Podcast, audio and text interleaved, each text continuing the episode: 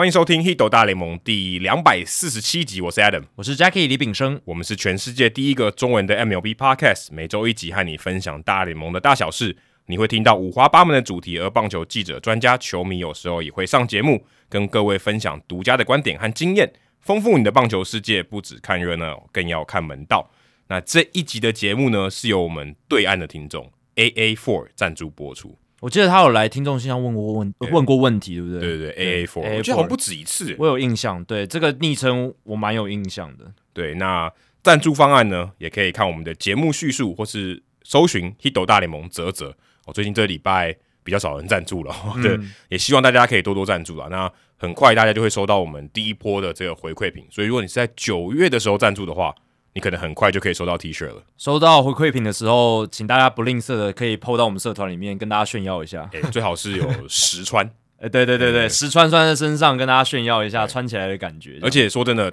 炫耀大家也只能流口水，因为就没有，对啊，就绝版了。T 恤已经现在在赞助已经来不及了，哎、欸，来不及了，真的 too late。你可以戴上老帽，穿上 T 恤，然后背包上面再挂钥匙圈。哦，对，也会收到我们的钥匙圈哦，刺绣钥匙圈。没错，没错。那在好书推荐时间，思维误判我翻译的这本书，这个礼拜感谢自由时报的罗志鹏记者，诶、欸，有去访问洪总，然后洪总洪，呃，现在不能叫洪总，要说洪一中顾问，嗯，哦，现在是已经不是富邦悍将的总教练，已经到这个顾问的位置。那刚好他有分享到，他最近有在读书，而且读了《思维误判》这一本书。我我们上一集一开始不就说洪一中可以读一下这本书，结果。一语成，可以说成谶吗？成真，一语成真哦，成真也刚好是他们要外野手，对对对，刚好搭上去。那也很感谢洪顾问，就是他在那篇报道里面其实分享了很多，而且细耶，他有看，他真的有看，他不是说他知道这个书，他里面真的有讲他看到的内容，对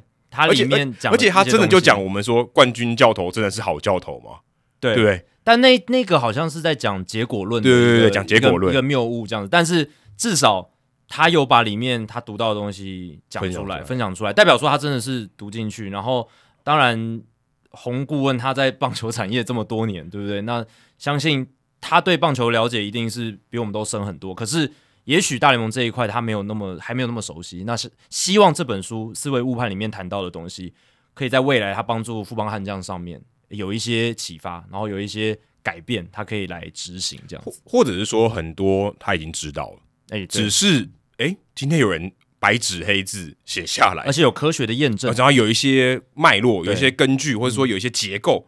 帮助他去思考这件事情。以前他他已经有，只是他没有办法，嗯，这么有系统，或者是这么融会贯通的把一个东西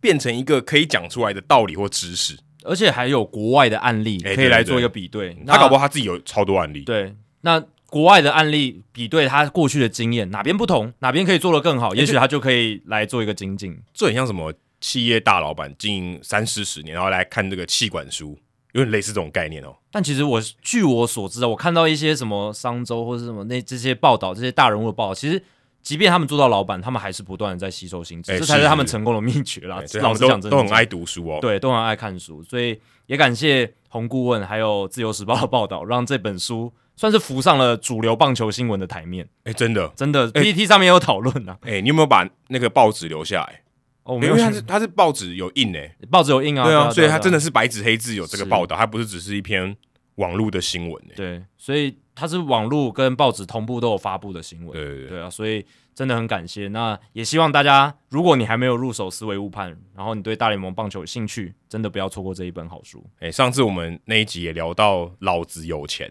嗯，结果我就收到他对面竞争对手的信，但他不是寄给 Hito 大联盟，他是寄给台北市立棒球场跟跑步不要停。对，所以上一集我们提到的事情都有发生，好可怕哦！这个手游嘛，对，对这些手游，然后提到之后马上就发生，好可怕。所以这一集我们提到什么，会不会真的就发生什么？我们看是不是要开始注意一下自己会讲到的东西？但是真的很很神奇诶，因为之前都没有发生过诶，两百多个礼拜我们。很少这种事情哎、欸，对啊，这是这种 be careful of what you wish for。对，对，对，有时候不小心希望的东西很快就成真了。对，而且就红一中都见报了。对啊，对啊，我们只是随便开随、啊、便开个玩笑。对，就他真的有看，真的不错。接下来是念留言时间哦。那这一个礼拜是 Nicole Lin，应该是这样念，你 Nicho 吗？还是 Nicho？还是 Nicole？应该 Nicole Nicole 吧？Nicole Lin。那他说，除了五颗星海。是五颗星，所以应该是除了五颗星还是五颗星吧？哦、对，所以我我没有看懂他的这个语气，除了五颗星还是五颗星，还是他可能是五颗星海？我刚刚以为是五颗星海、啊，星海争霸那个星海，但其实但应该不是啊，应该就是 Adam 刚才讲的第一个版本，还是五颗星。嗯，听 Hito 大联盟很满足，很充实，获得了很多想要想听的知识，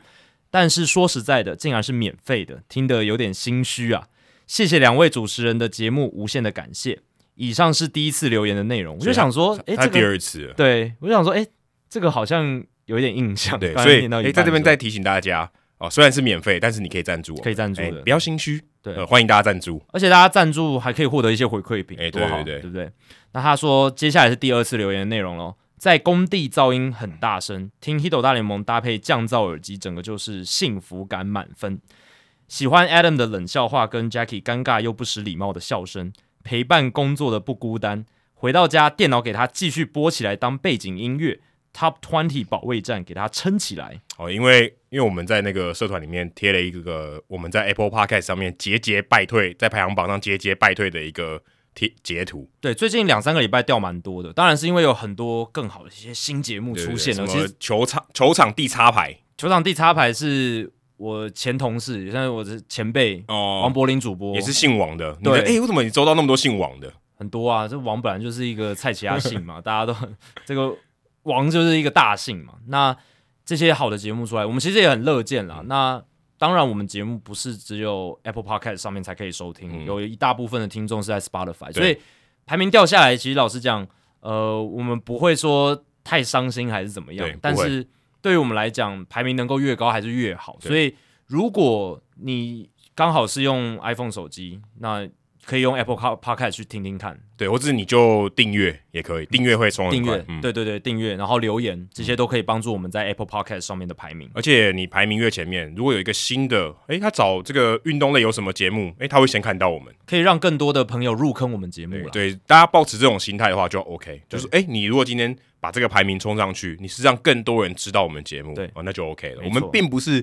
真的很计较啊，第三名啊，第四名，第十五名，没没什么没什么关系。反正我们知道大家喜欢我们节目，这样就够了。对，没错。接下来是 Slugger Waldo 哦，他说二零二一 MLB 季中换球的争议跟后续，想听两位分析评论今年换球的争议跟评论这样子。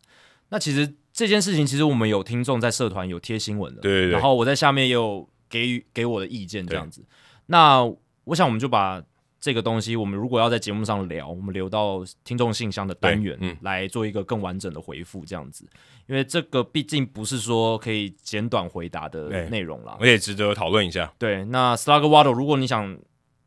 先了解一些东西的话，可以先去先去那个我们在社团里面那个听众的贴文里里面，可以看一下大家的留言，嗯，还有我的留言都可以看一下这样子。好，今天的冷知识时间呢，因为我们这一集是大来宾时间，那我们的大来宾呢，在访问完结束以后，也给我们一个冷知识的题目。呃，第一次有来宾主动提供我们冷知识的问题，哎、欸，对，真的有在听我们节目吗？反正 很感谢，而且这个说真的，我觉得很冷。对，真的很冷，很冷，而且他是用他，因为大家看标题应该都知道，我们这一节节目大来宾，欸、他是用他运动防护员的专业来提供这个问题。而且说真的，这个冷知识你上网查，你怎么查应该都查不到，查不到。你再厉害你也查不到，嗯，因为你没有在那个防护室里面，而且防护室是通常不对外公开的。哎、欸，对，连连媒体记者都进不去，对啊，连媒体都不能去了。所以你怎么知道媒体看不到东西，他不会写嘛？除非他就捕风捉影，但也不会。嗯，那这个问题呢，就是我们今天大来宾许家恩 John。提供给我们的，请问大家哦，这个先发投手他在上场之前，他就赛前呢、啊，他会去这个防护室哦，可能做一些伸展啊，或是诶，今天最近哪里不舒服？但在这个之前呢，除了打开门以后，他做的第一件事情通常会是什么？对，而且 John 有跟我们提醒，他说，通常越厉害的，就是越有这个抗战的投手，都会做这件事，他会做这件事情。所以，呃，你要讲说他可以是 呃成功。投手的一个要素，小 paper，小 paper，哦，是一个很大的关键。对，当然这样也有提到说，就是这是他个人的观察，不代表说真的所有每一个先发投手都会这样做。但是他说至少八九成，哎，都会这样做，欸、就是进防护室，先发投手当天要先发的，进防护室第一件事情会做的是、欸、除了开门以外，对，嗯，开门不算哦，当然这个动作不是说像什么躺下来喝水或者尿尿这些。哎，喝水我觉得蛮重要的啊。对，但它就是一个比较单纯，没有没有太多后续的一个动作，没有后续。当然它会增加你的这个新陈代谢，没错啦，但是不会是那么无聊的。大家可以再想一下。哦，还还蛮特别，还蛮特别，还蛮特别的。好，接下来就进到我们的大来宾时间吧。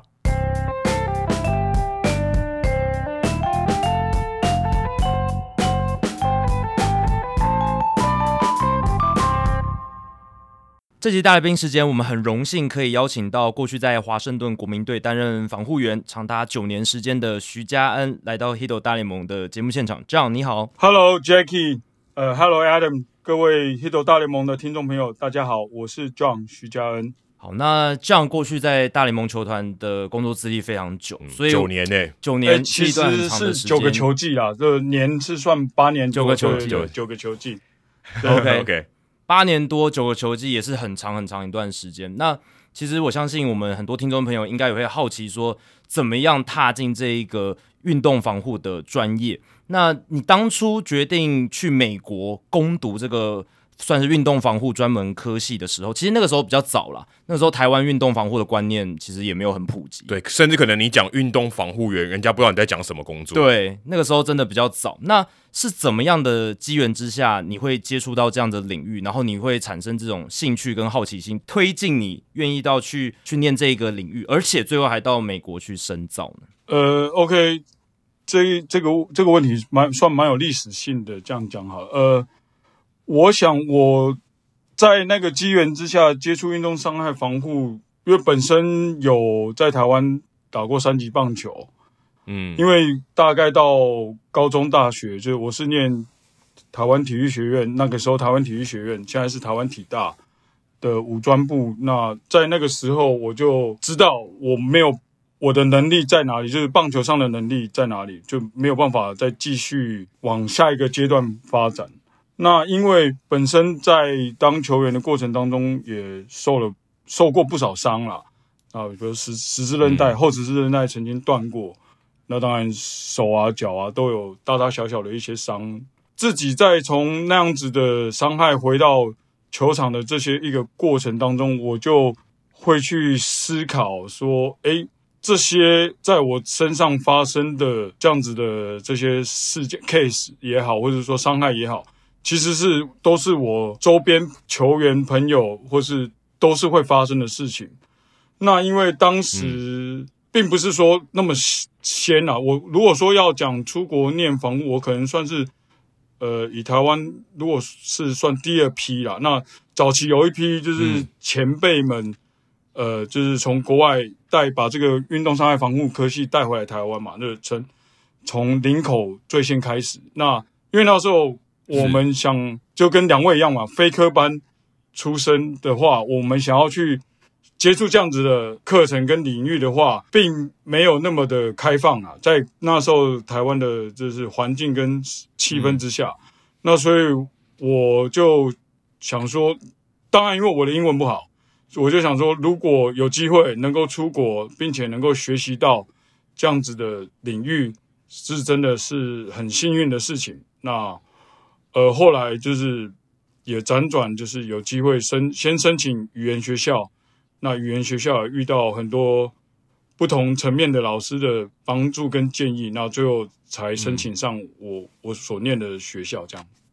那照你刚刚有提到说，你有在台湾一路经过这个三级棒球的训练，然后再到这个运动防护的领域，那我们也会好奇说，就是。像你这样有棒球员的背景的话，对，呃，你自己打过球，你也有受过伤哦，你有深刻的感受到那个痛苦，就是哎、欸欸，这个韧带断掉或者是哪边受伤那种感觉，而且复健的过程也经历过。对，那这样子的经验，我相信应该是对运动防护员的工作应该是有帮助。我相信应该是可以让你更去体会选手的一个心情。因为我应该不是所有运动防护员都有都有这个都有棒球或者是亲身参与那个运动的经历，达斯就没有啊，对对不对？这个魏现在魏全龙队的二军的防护员，是他当然有打棒球，可他并不是我们讲说三级棒球，他都有在甲组这个等级在那边打，嗯，所以这个这个经历就不太一样。甚至很多人他可能是棒球的防护员，但他没有打过棒球，很有可能是。那可不可以分享一下，就是在这个过程中，你有实实际打过三级棒球的这个经验，怎么样帮助到你的这个在运动防护的专业上？OK，首先应该是这样讲，我觉得如果就以棒球防护员来讲好了，如果你不是科班，能不能担任所谓的棒球领域的防护员？那这答案当然是肯定的，一定是没没有问题的事。嗯、而且，嗯，甚至就是说，以台湾来讲，就是我观察到，就是呃，五队几乎都有女性的防护员在担任嘛，这个工作。所以我觉得，以台湾的大环境来讲，或是说以这个生态的发展来讲，我我觉得是非常的正面也正向的。那刚刚两位主持人有提到说，我在三级棒球上的这些训练，对棒球实务防护员实物上的一些操作跟优势。那我想最基本就是说，呃，我以前的守备位置是捕手，那所以，嗯，我最常能够做的事情，或者说我在球队最常做的事情，就是我会，呃，比如说投手有的时候需要这个传接球的对象，那我就可以去。担任这样子的职务，那就是跟选手传接球的过程，当然就是说我会去观察啦。那很多点啊，比如说呃，因为传接球有时候到最后可能会呃，他们会就是去感觉一下他们的变化球啊，不同的变化球，比如说 change up 啊，变速球，或者是说他们的声卡球，或是呃，或者说今就是说一些曲球、滑球也好，那。我的游戏是，就是他们丢这些球，我都还算接得到。对，那那当然，我会从这些做一个很直接的感受跟回馈。那甚至是说，这些感受跟回馈会变成是说，呃，如果之后必须要跟选手在制定一些菜单上，或是调整一些菜单上，我觉得会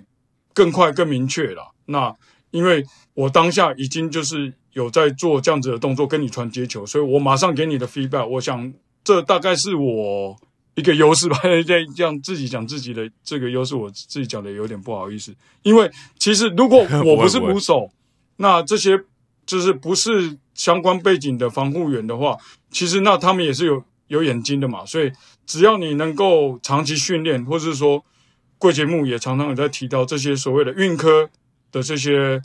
辅助，那。其实以现在的这个环境之下，我觉得要能够培养一个专业的防护员，有棒球背景当然是很好，有加分。但是不是棒球员出身，我相信借着后天的努力，也是可以达到一样的水平，并不是说一定就是哪一个是比较好，哪一个是比较差。嗯，那有没有一些实际的例子？例如说，透过你的有打过棒球的这个眼睛啊，就是像我们就不是科班的嘛。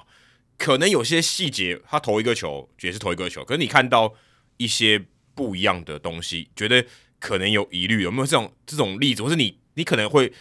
去看什么样的地方，然后去可能去呃提醒他，或是诶，可能这个地方会有一些受伤的疑虑。而且我觉得这样比较不一样的是，他还可以。接捕啊，对对，这、哦、这个是很多防护员做不到的事情吧？他等于可以从捕手那个角度去看到投手。我也很好奇，就是说你能不能在接捕的时候就察觉说，哎，这个球员他其实有伤，但他硬硬投，或者是今天这个变化球跟之前不太一样，哦，对，转速好像比较慢，什么？这个是不是你可以都可以在这个过程中观察到？呃，我想刚刚两位主持人所提的每一个都是关键啊，这以国民体系啊，当然我知道有的球团的体系。做法不太一样，或是说先发投手，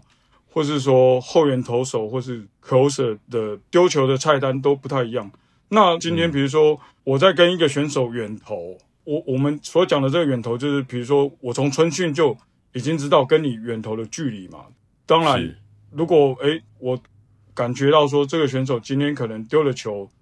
比如说我们讲呃两百码或两百尺，或是一个距离，或者是呃一百一百公尺，或是。这样子就到了那个地方，诶，其实我知道他是可以再继续做往后再退，或是说我知道他平常本来就不是丢这么近，那他今天不想丢那么远，或是怎么样，或者说他丢了球幅度没有那么平，是我我我当然也是也是也是会考量，比如说有的球场也许有一些风向，就是当然了，如果说刚好今天你遇到一个大逆风，当然距离上一定是。缩减嘛，那这些我都会考量进去。最直接就是说，哎，回过头来，我我会问他说，哎，今天还好吗？嗯，我觉得通常投手都会给我还蛮正面就是直接的说哦，我手可能有点酸哦，所以我刚哦我说哦，所以你刚我那那我就知道，也许你刚没有丢那么远。嗯、那我说哦，OK，那待会进来到防护室的时候，我们我们可能会再做一些处理。那或者是说，刚两位有提到一些变化球的部分，嗯、那变化球的部分就是你的控制的能力嘛，对吧、啊？这是这是很明明确。那从捕手来讲，就是说，诶，比如说十二六的曲球，你今天丢出来，你没有这个十二六，可能跑哦，转轴不一样。对，对，就以对以以以以现在就是说转轴不一样。当下可能你如果是用器材去收集的话，你可能要回去看才知道。那我相信所有的捕手啦，或是。不一定要说科班的捕手，就是只要你会接球的捕手，你知道这个人平常丢的是这样子的变化球，可是今天丢的变化球不是这样子的时候，那当然我也是会直接去问他说：“哎，你是不是做了什么变化？”那但有些时刻是选手其实在尝试不同的握法，那其实那也就是哦，也是有可能 make sense 嘛。那甚至是说有时候他要丢变化球之前，他会跟我讲说：“诶，我今天要试一些不一样的东西。”那就是。Just be ready，是就是那当当然我也会很就是很感谢他们先讲嘛，然后而不是说直接就是丢他们新的东西，我完全不知道这样。好，那其实呃，叫你在前往美国职棒的这条路上，其实跟。蛮多人比较不一样，因为防护员其实跟球员、跟裁判、跟甚至播报员很像哦。很多人都是从小联盟这样一路干上来，这样子哦。对，而且播报员有时候也是这样，大家不要以为，其实很多人是从小联盟这样上去的。说从 EA 什么新人联盟球队开始做播报员，然后一路熬上去。新人联盟可能有点太多，新人联盟可能连转播都没有。但就是都是有一个这样的历程，裁判也是，球员也是。那你看，像这种总教练也是嘛，对不对？对，像 Brian Snitker，但现在有些总教练是不一样，不一样。对，降落伞的。早期的时候，真的是也是要从小联盟不断的熬上去。可是这样，因为当时面临到了一个时空背景环境比较特别，那也是因为王建民那时候加入国民的关系哦，所以那个时候有一个这样子的机会，就直接都到了大联盟的球队来去帮忙，然后做这个工作这样子。那其实相信这样子的过程一定是。与众不同，会有不一样的一个经历，有点像，就像我去访问大联盟，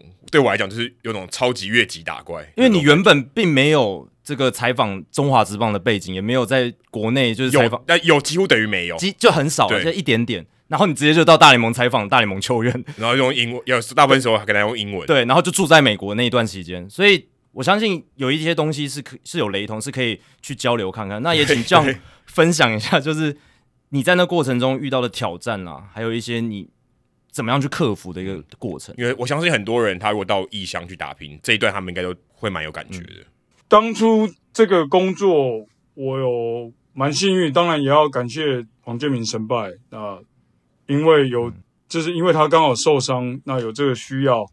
那在那个时空点下有一个这样子的工作机会，那呃，他跟国民给我了我这个机会。那我觉得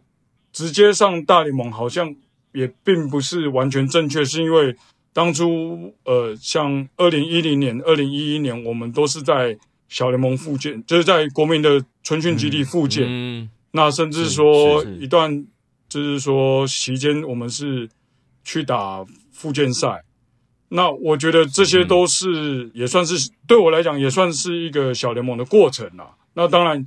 我搭了他一个电梯，那走到了就是说大联盟，那很幸运的到大联盟，那甚至后来有一个机会留下来继续工作。我想困难哦，呃，这样讲好了，就是说我必须马上就要观察到很多事情，那就就就好像 Alan 刚刚讲，就是可能没有人教你这样子，或是什么。那比如说像，嗯，我当初。到球队是先，呃，算是先面试嘛。那是我我我还没毕业，我是先到我们先就是有 email，然后他们看了我的履历，对我有兴趣。那我是趁我的春假先飞到那个佛罗里达，就是春训基地参与春训。嗯、那嗯，说实在，没有人跟我讲说我要做什么，或是我要干嘛。那就只跟我讲说，哦，好，我我们明天早上五点会去饭店接你。那到了就这样，到了，所以你没有面，所以等于没有面试。呃，这我后面可以讲，就是我五比如说他们五点去接接了我，那我比如说我到球场，那我就是开始跟着所有人一起做事情。那当然，嗯，中间也有服务呃王建民神派需要的部分，那我们都都会 cover 到这样子。那这样子就是五天下来，那刚刚有提过面试嘛，那所以五天最后 assistant GM 就下来就跟我讲说，啊，今天是你最后一天啊，那也谢谢谢谢你这几天的努力，嗯、呃，那你现在的状况是怎么样呢？那我那时候因为我就说，哦，我我学校大概是五月份会毕业。那他们就说：“哦，OK，那那到时候那我们就保持联络。”然后我当下我是，就是我当然就是很多问号嘛，就是我就说：“哦，那你需要再 interview 我吗？”哦，他就说：“哦，那不用啊，这这几天就是你的 interview 这样子。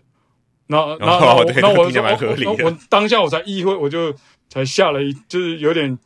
恍然大悟这样子。那那再来，他就说：“所以当你学校的事情解决了。”就是完成学业，跟我联络。那如果这个工作还是还在，那就是你的。那如果在你完成学业之前，我们找到更适合的人选，那我也只好跟你说抱歉。那所以当时的时空背景的故事是这样子啊。了解。那你在大联盟的这一段过程当中，我相信呃，应该都会遇到一些。同行嘛，就是会有其他球队的人来到国民队球场比赛，然后也会去做客到其他球场。那在大联盟那么多支球队，那么多的防护员，不知道防护员之间会不会有交流？这也是我蛮好奇的。就是、哦、就是有一个社群或什么，啊、有一个 Line 的群组，但是他们可能不是用 Line，可以用 WhatsApp 之类的。当然，每一队之间都是毕竟是竞争关系，所以可能没办法说交流什么什么机密的资讯什么。但是会不会在一些学术上，或者说在一些防护技术上有一些交流，互相彼此的提升，不知道有没有这样子的情况？因为我们其实，在大联盟也也看到说，除了像叫你自己以外，也有很多诶亚洲面孔的一些这些防护员。对，红袜队就好多个。对，然后我相信这些专防护员都是相当专业，会不会呃去跟他们聊一下，诶，去交流一下，有没有这样子的一个情况？是呃，OK，先回答前面的问题。呃，大联盟是有、嗯、有防护员是有组织，没有。这就是叫 PBAT，P 对 PBAT，但是它是一个正式的协会嘛，呃、对不对？那对 PBAT 每年都会办不同的讲座，那也会提供，就比如说像防护员在学的防护员的呃奖学金，或是说嗯 intern 的机会。这个第一个就是比较官方的嘛。那你说有没有私私下联络的部分？那我知道就是说彼此之间的 head 都是认识的。因为毕竟在同一行都是很久了，那我想其实每一次我们的主客场之间其实都是会问候的，就是彼此之之间都是会问候的。甚至是比如说在国民的主场，我们这几天会有哪些医师，或是说医疗上的，比如说像眼科医师或是什么，我们都会会会进来的，我们都会把时间或是说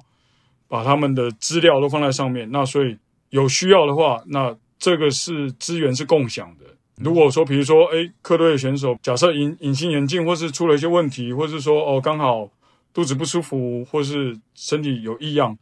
那基本上在大联盟来讲，就是说，呃，主场的队医不是只是服务主场的选手，就是是两边的选手都会服务这样子。那哦，那 OK，再多提一个，就是说，呃，设备方面，像国民自己的主场有 X 光室。所以这个情况就是不会只是说国民的球员需要才去使用，那当然客队嗯球员，比如说如果有出生球，或者说有一些碰撞或者什么，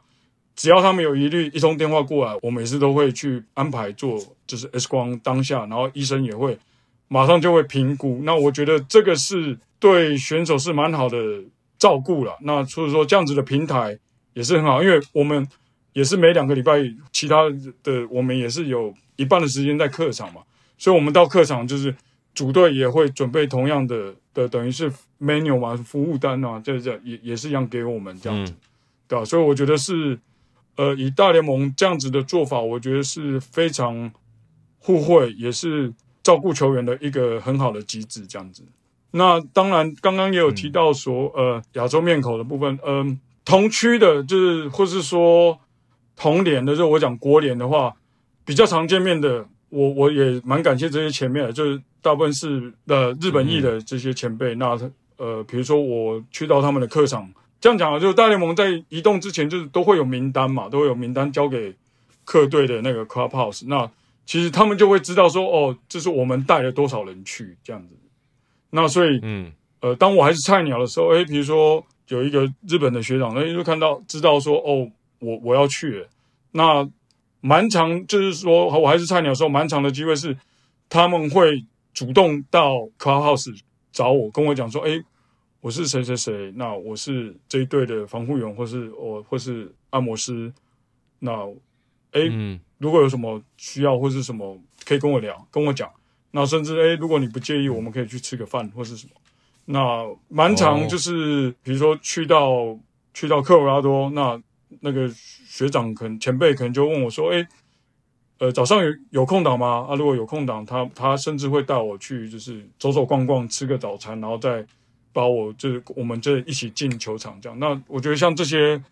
呃前辈们的照顾也是非常贴心啊，所以当他们有来到 DC，就是我也会尽量就是说，哎，也是采同样的这样子对待他们，就是说，哎，如果说他们想要吃一些哎日本料理，那我就会先去收集说，哎，也许 DC 附近有什么样好的餐厅啊，或者什么，那就如果说他们有兴趣，那就换我做东这样子。在这边可以多聊一个，就是说，呃，当然，因为我毕竟是少数嘛，那那从跟他们聊天当中，我知道像呃，以日本的防护员，或是说日本的工作人员来讲，像 Arizona 的的春训的时候，大概大概会有二三十个不到了，当然每年不太一定会，他们会聚餐这样子，对，他们会聚餐，哦，对，所以基本上来讲，我我觉得。这些都是非常正面的，而且就是前辈去照顾晚辈，或者说像我，我我并不是日本人，但是他们也是把我当做是一个晚辈这样子的来，就是提携跟照顾。那彼此之间也都会知道很多的讯息啦，那不然球球场上或是球场外，像当时国联东呃费城的防护员的前辈，那后来他回去中日，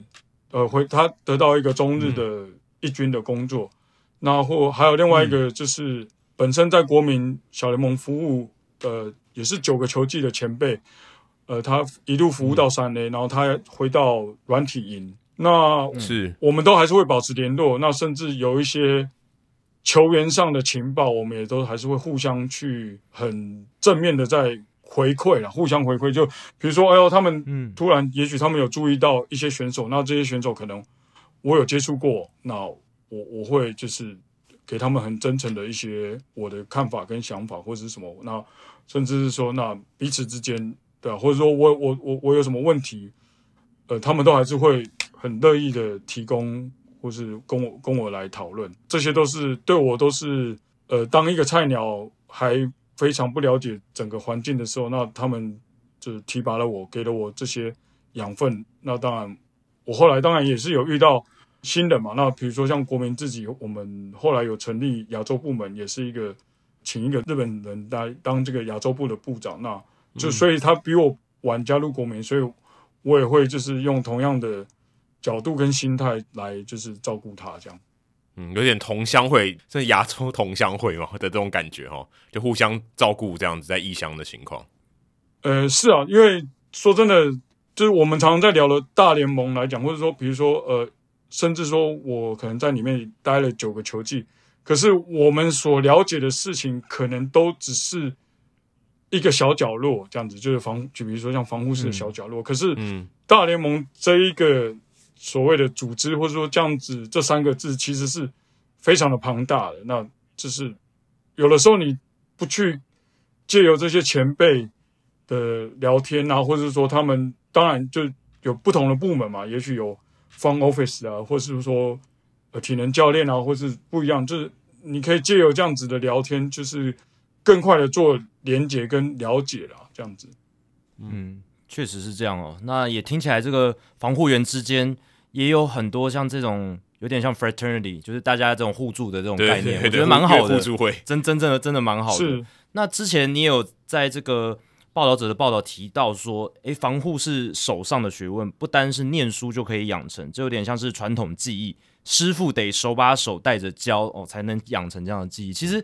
我觉得刚才这样提到的这个也是一个帮助的概念。对，虽然他不见得是专业上的帮忙，可是他在适应环境或是了解这个大联盟或是球队怎么运作，这些前辈也帮了很多忙。不只是师傅要带着教，那你同行、你的同事，嗯，他们也可以提供你额外的资讯，算是把这个拼图这样一片一片拼起来，变得越来越完整，然后让你的技术变得更好。那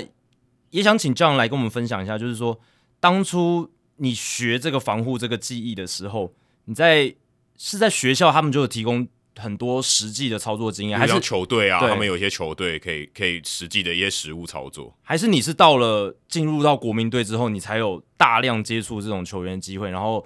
透过跟同事的交流，然后才学习到这些东西，是怎么样的一个历程？呃，OK，好，首先我就是说，就是我刚刚讲说，不单只是念书可以。养成就是，当然，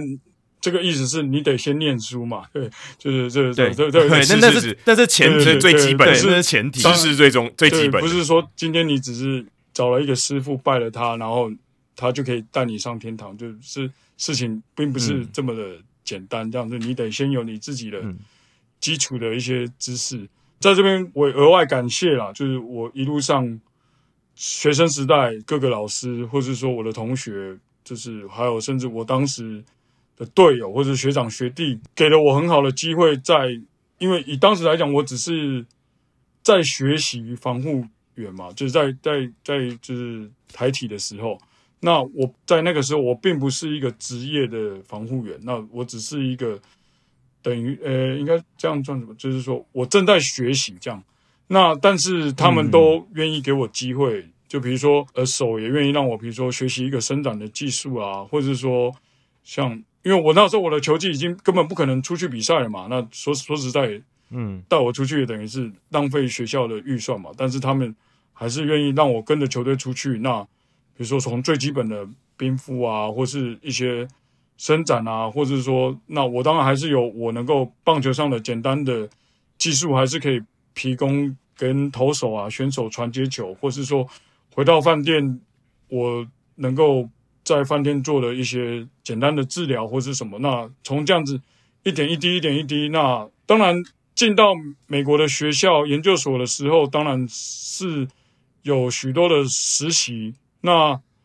呃，我我这样的感觉是说，因为我是国际学生，那当时是国际学生，那我的英文程度也没有很好，那所以我常常。就是以以就是班上的同学来讲，就是美国同学很很会发问，他们就问的也很快。嗯，那嗯，我通常就是我是最后一个，我我的问题就会都都会很简单，就是说你可不可以再做一次给我看，或是说你可不可以在我的手上，或者在我的脚上，或是说哦你这个东西你可不可以再做一次给我看？那所以我觉得对我来讲，我在学习这些知识跟。技术的时候，我是算怎么讲？身体上去感受、去学的这个过程也蛮多的。那当然，我刚刚讲，就是这些我的同学，就他们已经很聪明了嘛，所以他们问了完他们的问题，他们就知道说他们需要去做什么。那当然我，我可能没有办法那么快去 pick up 这些眉眉角角，就是很重要的地方，所以我变得是说，那我就是。就是用最原始的方法。那好，你带着我一步一步做一次，或是你在我身上做一次，那我去感受到，那 OK，那我才知道说 OK，原来刚刚这个原文书籍在讲的这个东西是这样这样子。那我觉得，就是我学习的方法不太一样，也许不一定是适合任何人。那但是如果说比较想要从事比较在第一线 hand 上的这些，不管是防护员啊、物理治疗师也好，我我觉得就是这是我的。学习的一个方法跟路程，那就是仅供参考。那当然，如如果觉得适用，大大家可以使用。那当然，我相信，因为现在学习就是有非常多嘛，就是多媒体，就是说数字什么，那你在网络上也可以看到。那有的人看了图就就会画画，那那我是我得自己一笔一画，一笔一画这样子磨出来，这样。我很好奇啊，因为我们对于运动防护也真的不了解，说他是如果学会这个技艺，他有没有程度上的差别？你说，哎，今天我我可能在课堂上，哎，我也实际操作过了，可是有什么样的这个阶段或过程是你觉得嗯，好，我是一个除了我拿到证照以外啊，这是当然基本的条件。有没有什么那个一个阶段是你认为哦，我就是出师了，可以了，我见过大部分的事情，然后我在呃不管在专业领域上面，我是一个呃可以说是备受认可的一个运动防护员。有没有有没有这样的阶段？就说啊，我通常会遇过什么事，或是有一些阶段，或甚至我我讲就好像名人堂有个条件啊，嗯、对，你要多少胜才会到名人堂，有点有点像这种。要经历过什么样的事情，或是必须经过哪些阶段，才能说像出师一样哦？就说哦，你可以了，没问题了，你可以独当一面了。呃，这个问题很好，因为我我知道这个问题是说要怎么样，就是自我认可跟别人认可。那但是呃，我们讲运动伤害防护的话，因为接触的他们是运动员，呃，所以你说出师，或是说，我觉得这个地方。你很难去评价。那我常常用一个譬喻这样来讲，就是说我们在学校好比就是驾训班啊，呃，在学校学的这些技术，或者是说呃，当然就是聪明的学生就会说，哦，好，我看到 A 柱打三圈，我看到 B 柱打两圈，那我就倒车入库完成。嗯、那或者说路边停车，我看到看到什么线，那转两圈半，然后看到什么，那这些就是说。你从不会到会嘛？那那甚至就是说，你有一个考试的这样子的一个技能，那甚至你考过了证照，这驾训班你考到了驾照，那其实并不等于是你你能够上路开车嘛？或者说大家都知道，或者说甚至说，没错没错，你上路开车了，也不见得就是说你一定开的很。当然开车我不知道什么这好，或者不就就是说你开车的技术也是需要。大量的时间来累积嘛，跟大量的经验，对，那没错没错。我觉得对我来讲啊，我讲我个人的感受哈，就是我我从来不觉得我自己出师啊，就是说，生我也可以提出，就是说，也许像一个球季结束，那比如说我去上了一堂课，那我学了。一个手法，或者我学了一套理论，没错。那那那个手法，那个理论，可能是我在两天或是三天、四天就是学到，那甚至在当下我们也考试。可是我常常会需要花，呃，当然这不是夸大，我需要花一整个球季，才有可能我自己觉得说，，OK，这个技术我算是熟悉了。嗯，我觉得就是这样子，所以是很难去。比较说，哎，你出师不出师？那我觉得选手给我们的回馈，他觉得，哎，你这样做，我身体有正面的回馈跟正面的反应，甚至是说从春训也好，或者是说什么，那我们这样子建立了一个 routine，是能够帮助他在球场上有继续稳定的表现，这样子。那我觉得你说出师吗？我我觉得我还有很多需要学习。那。我不敢讲说什么出师怎么经过，那就是只有不断的学习，不断的进步，那就看你自己设定自己的目标在哪里。这样，那我觉得当一个专业的防护员，就是尤其像现在资讯一直在更新，或是说不同的研讨会或是什么都蛮多的，那都是得需要再去学习，再去进修。对啊，跟很多的专业技术一样，这个防护也是学无止境。就算你取得了证照，其实你还是要一直学，一直累积经验。嗯、听起来也是这样子。那但是可以确定的是，呃，这样是一个在大联盟工作过的专业防护员，这是可以确定的。那我们其实也知道，在报道者的那篇专访里面，其实已经有提到说，诶，大联盟防护员日常的一天就是要进球场准备嘛，然后赛前治疗球员，赛中要准备。应变突发状况，然后赛后要再去协调球员的治疗跟发展，这个是报道者那边都已经有点出来，但我相信其实还是有很多细节啦，嗯，还是有很多我们看不到的。对，毕竟报道者那个篇幅也有限，可能没法没办法写到全部。那有没有哪一些准备工作，或者是哪一些在比赛中你要注意的细节是？在那次的报道里面没有写到，或者是在一般的球迷听众里面可能都不知道，对，很难想象的。然后你觉得诶，很值得来跟大家分享一下，甚至有如果有实际的案例能够直接分享，也是最好的。OK，那讲比较特别的话，在国民主场的话，国民选手所喝的那个运动饮料，我在的时候是我泡制的。那我在准备这些运动饮料，不只是说。把它倒进去，然后弄个水，然后就是泡好，嗯、然后就就是选手去喝，我会去考量当天比赛的温度啊，或者是甚至说，就说比如说 day game 或 night game 都都不一样嘛。那甚至是说我连冰块我要放多少，因为也许泡这个，因为这个饮料选手在喝的时候已经是几个小时之后嘛，那所以我会去考量到冰块的融化的程度，甚至是说。因为季节的不同，我会让它的夏天的时候，我的口味并不能那么重，或是说像春天的时候，我的口味可能需要加重一点，或是像诸如此类的，像就是说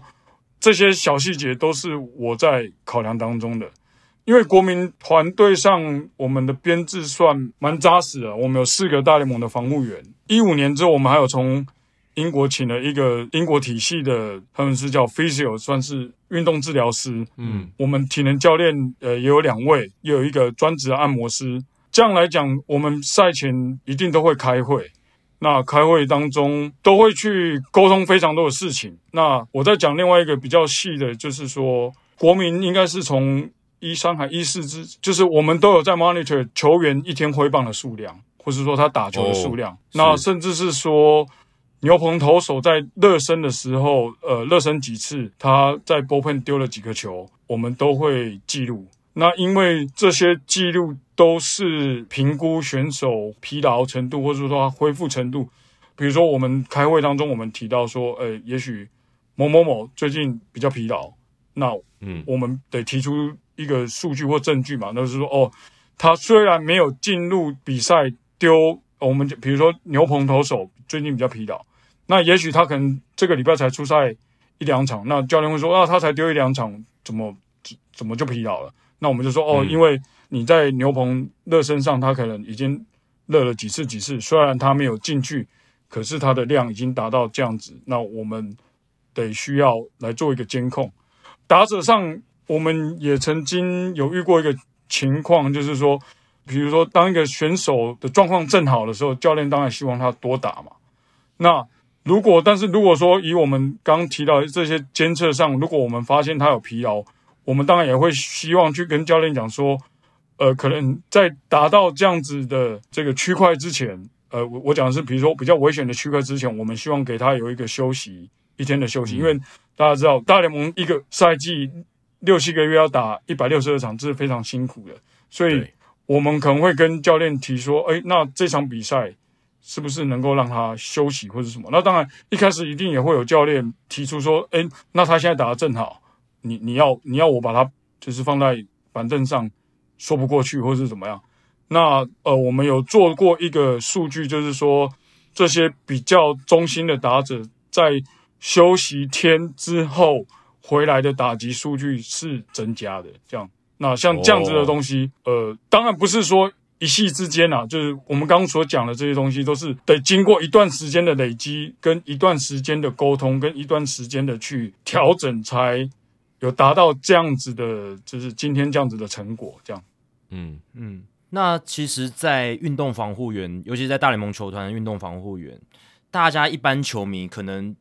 唯一会注意到的一个情况，就是在看转播的时候，嗯、他们冲进场，防护员冲进场，不然平常其实，在防护室看不到防护员嘛。嗯、在休息区可能会看到防护员可能会走动，但那你可能分不出来是不是防护员。对，有可能以为是 clubhouse 的人也说不定。那在这样的情况下，其实大部分所有的外界，大部分会主流会注目的焦点，就是说冲场哦，防护员第一时间看到球员受伤就要冲进去，然后要在场上，有时候比较严重的情况要及时做治疗，甚至要。紧急的扣担架进来，然后去固定选手什么的，这些东西是大家比较熟悉的。那我们也好奇说，诶，在防护员冲场的时候，有没有什么标准的程序？那要怎么样快速而且准确的评判说，诶，这个球员当下的状况怎么样，该做什么处理？对，因为他们其实时间很有限啊，全部人都在看你，对，那压力也是很大的。呃，是这个问题，呃，问的很好。那那我我先提一个潜规则哈，跟冲场有关，但是各位呃两位主持人有没有看过？就是你刚刚讲冲场，我第一个想到是打架，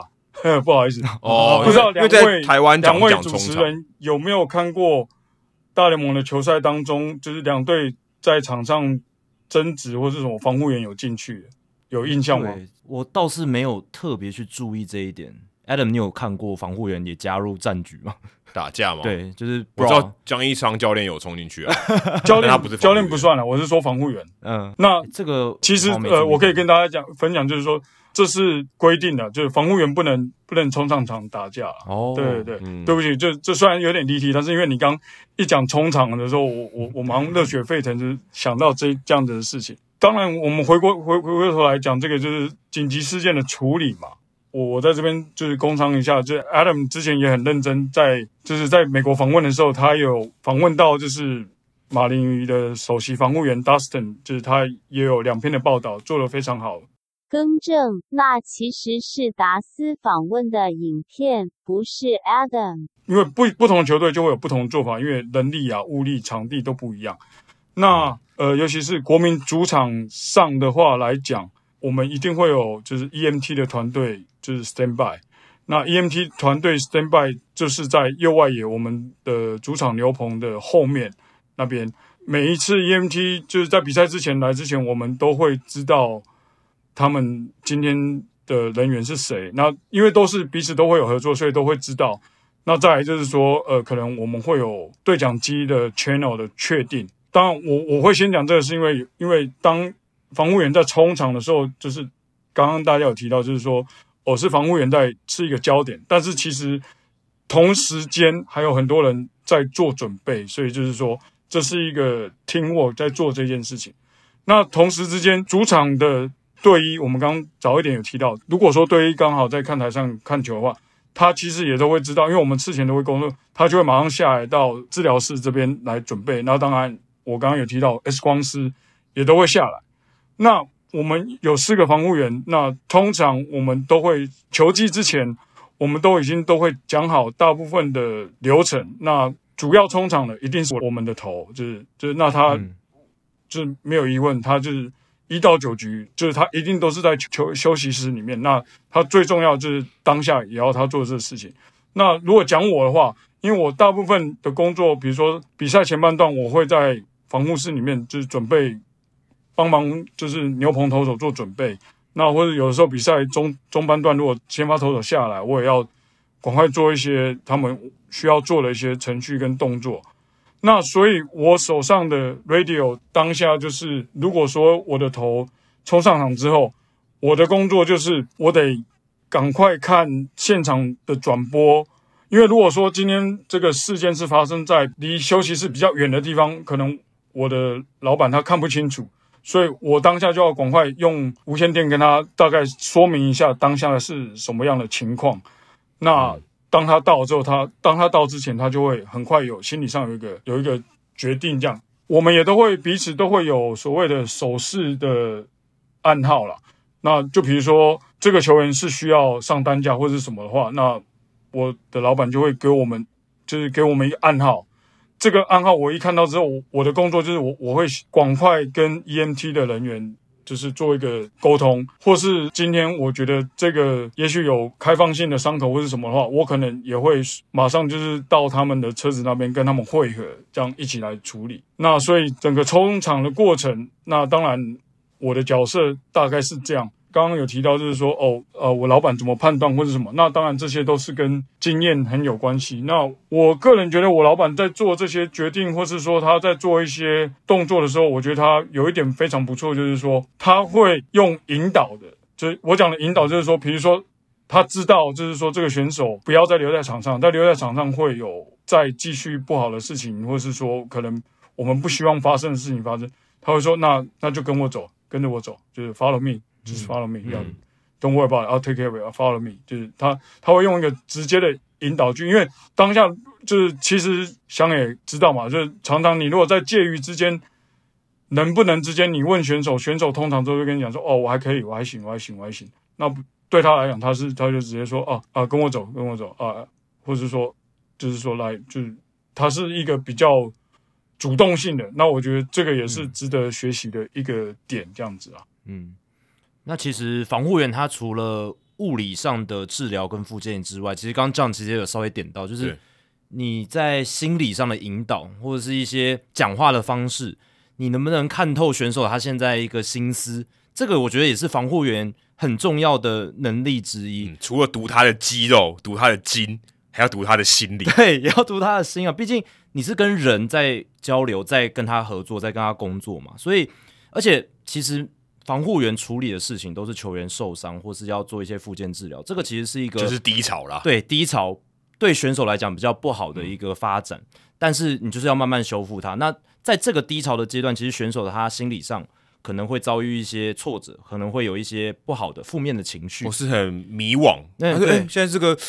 我很不舒服，现在到底是怎样？他很迷惘，他也不知道有没有答案，有很多不确定性，嗯、很多 uncertainty。所以，叫你自己在跟选手这样子交流，跟在他们工作这个过程当中，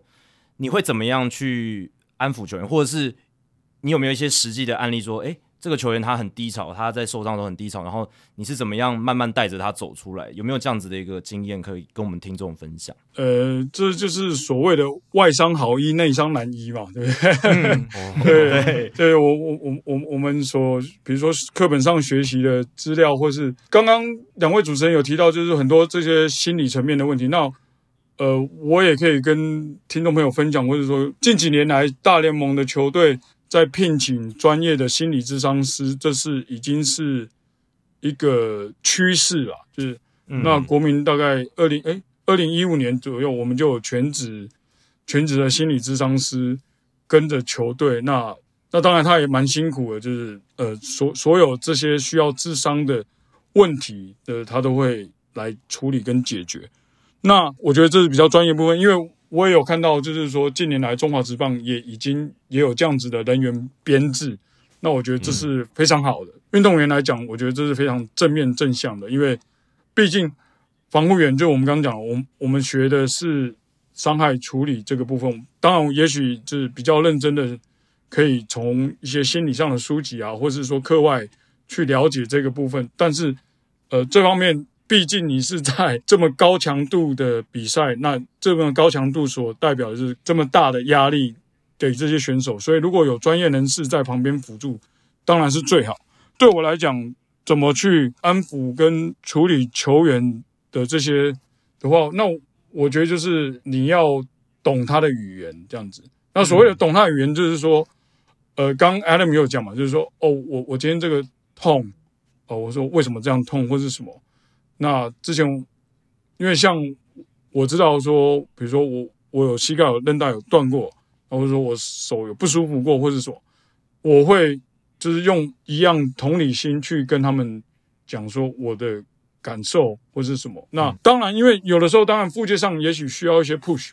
这样子，那当一定要了。那所以因为毕竟每一个阶段每一个阶段所要你要达标的标准不太一样，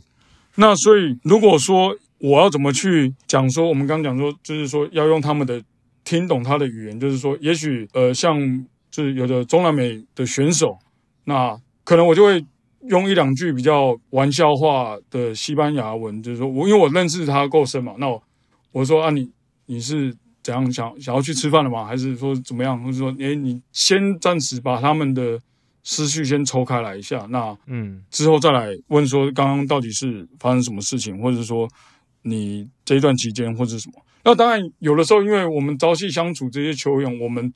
知道他球场外的一些事情啊，比如说像有的球员呃有了家里有了新新成员，有了小宝宝或者什么，那当然。可想而知，就是那他大概这半年睡眠情况就会很差了嘛。对对，可以预期的，对嘛？我我就这样，就当然不是不是告诉所有 Fantasy 的这些玩家，就是说，对，就你你也可以从这些去观察到，就他的睡眠可能就不足。像这样子，你就必须要有同理心，知道吗？你就是你不可能说，哎，直直接说，哎，你今天怎么无精打采的，或者怎样？你明明知道他刚新手爸爸，那你还跟他讲，那你可能就是说，哎，baby 还好吗？或者说，哎，老婆还好吗？那，哎，说直接一点就。你你你昨天有睡觉吗？或者说直接这样讲，那所以如果能够从这样子一个非常同理的角度去跟选手对话，我觉得是比较能够取得他们的信任感的。那你如果说附件中有一些不安的情绪或是什么，那这我想这是一定的嘛。因为举个例子来讲，就是说如果是在春训啊，那隔个一个门你就看到将近两百两百位的年轻的选手在那边虎视眈眈的要抢你的位置嘛。有的伤害就是一定是要这样子的时间嘛。那从历史上，或者说从经验上，我们就会跟他讲说，你你必须呃，讲讲到这里，就是我我就想到一句话，就是我们当时复健的 coordinator，就是他就讲说，你到了复健阶段，你什么都可以骗，就是你骗不了时间呐，就是你是、嗯、你唯一能骗的就是你你能够没办法骗欺骗，就是你没办法骗时间。那所以，就是像诸如此类，我们都会去用这些角度去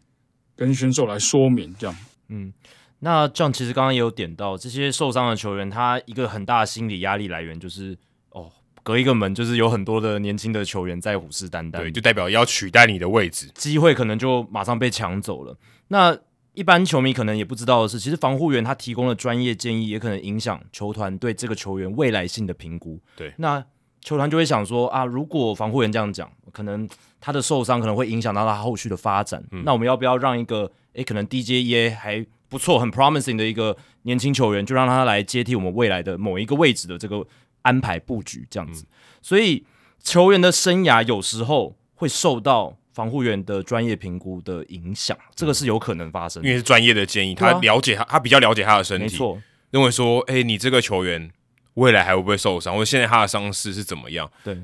在你们球队里面，你们自己会最清楚。对啊，所以当这样你在比如说球队要问你了，哎、欸，这个球员他现在身体状况怎么样？你可能会意识到说，哎、欸，球队可能要对他有一些想法，有一些评估的时候。你自己，尤其是遇到像你很熟悉的球员，你可能带他蛮久了，就是跟他合作也很久了，然后也聊得来，对。然后球团在问他的时候，然后可能 maybe 他的状况真的不太好，你会有一些内心这种自己的挣扎煎熬，有有这样子的这样子的经验吗？有点生杀大权在他手上的感觉。呃，OK。这个问题拆成两个部分嘛，因为前前面有说到防护员对一个选手就是成长的过程。嗯，如果各位有注意看过，呃，不是两位主持人如果有在美国有看过，就是小联盟的防护员，他们在编制上他们的 title 都会都其实都还有一个叫做 player development。嗯，其实这样子的意思就是说，这也回应了两位主持人，就是说，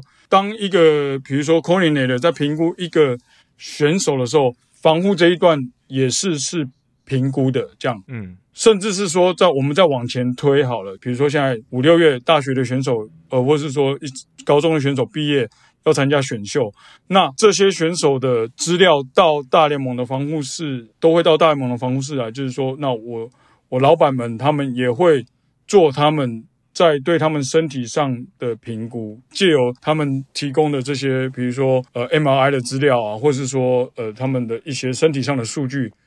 都是评估上。所以，一个棒球的防护员来讲，其实也是在参与到一个选手的成长的这这一块，是有在参与，是没有错的，并不是说没有这样。那刚刚后面这样讲好，我们每天都会有一个开会。这个开会说实在，就是如果要讲 ugly，就是说，其实有的时候也是会走到蛮 ugly 这样，就是就我的，但是我觉得这个文化我很喜欢，为什么？是因为大家都是在呃，我刚刚讲的这个 meeting 就是说，呃，medical staff 就是呃，嗯、有包括就是体能教练啊，或者是我们防护员啊，或是或是我刚刚讲的，就是这几个。是，甚至队医，就是我们有参队医来的时间，就是刚好可以参与，或者说物理治疗师，这是一起的。那比如说我们在讲一个选手的时候，是我刚刚讲阿里，就是说是非常真实的去谈论他。比如说哦，比如说他转速掉了，那为什么转速掉？比如说哦，那他可能假设，比如说他下盘的力量不足，所以导致力量传达不上来，所以他的转速掉了或者什么，那我们就会说。那体能教练这边是最近做了什么改变吗？怎么怎么？那当然，体能教练也会说，那防护防护这边怎么样？怎么样？怎么样？那我刚刚讲阿 K，我会说我赞同，是因为因为大家都在讲真话，是因为大家都没有隐瞒。那我觉得我老板引导这个 meeting，他给我们一个很重要的他的 philosophy，就是说你们全部都要讲真话，我们在这边吵架没有关系，因为我们出去这个门。我们的目标都是一样的，嗯，所以并不会是说我们吵架，或是说我们去讲一个球员不是，或是怎么样，就是我们就没办法成为公武士。没有，就是我们大家都是为了这个团队，为了这个组织而好。那刚刚有提到说，我会不会就是说天人交战，或者什么这些，或者说呃小剧场那些事那说实在，我有一个例子，就是我曾经因为我讲了开会当中，我说呃，这个选手状况不好，那以我对他的观察，就算他在撑在这边，可能一个月。可能也是得进伤兵名单，嗯，那所以那个会开完不到，应该不到两个小时吧，我我我就看到球队内部的 email 就说，哦，某某某被放到伤兵名单，那谁，呃，我们已经从小联盟调上来一个投手的，今天的七点之前就会到大联盟球场，这样，我当下我就跟我老板讲说，哎，这样子是不是我是不是害了他这样子，或是说这个选手就被下放，或是，但是他。给我的回应，让我算是一个强心针。他就说：“我就是需要你这么真实的建议，因为你跟他天天接触，你接他的球，你跟他相处，你给我真实的建议，球团才能做最好的调度。那我觉得，自从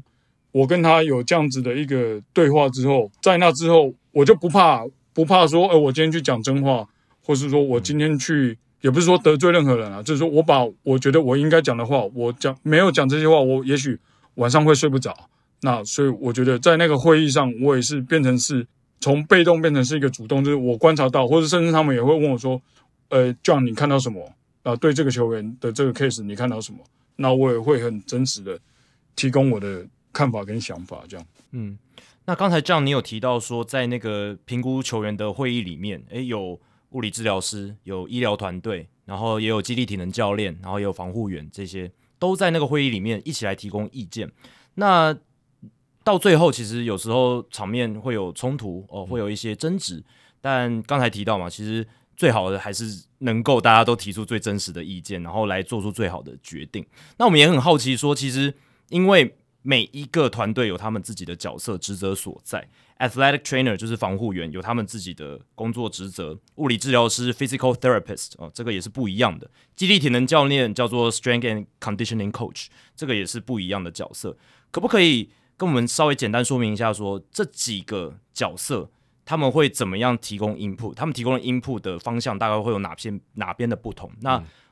这样子我们才能了解说为什么会发生一个争执？就是大家可能。立场不同嘛？对，呃，他觉得这个球员怎么样？那每个人，诶，他他觉得应该要多练一点，防护员觉得少练一点，可能就会有一些冲突。对，他的切入点会是什么？呃，OK，这个问题也是非常好。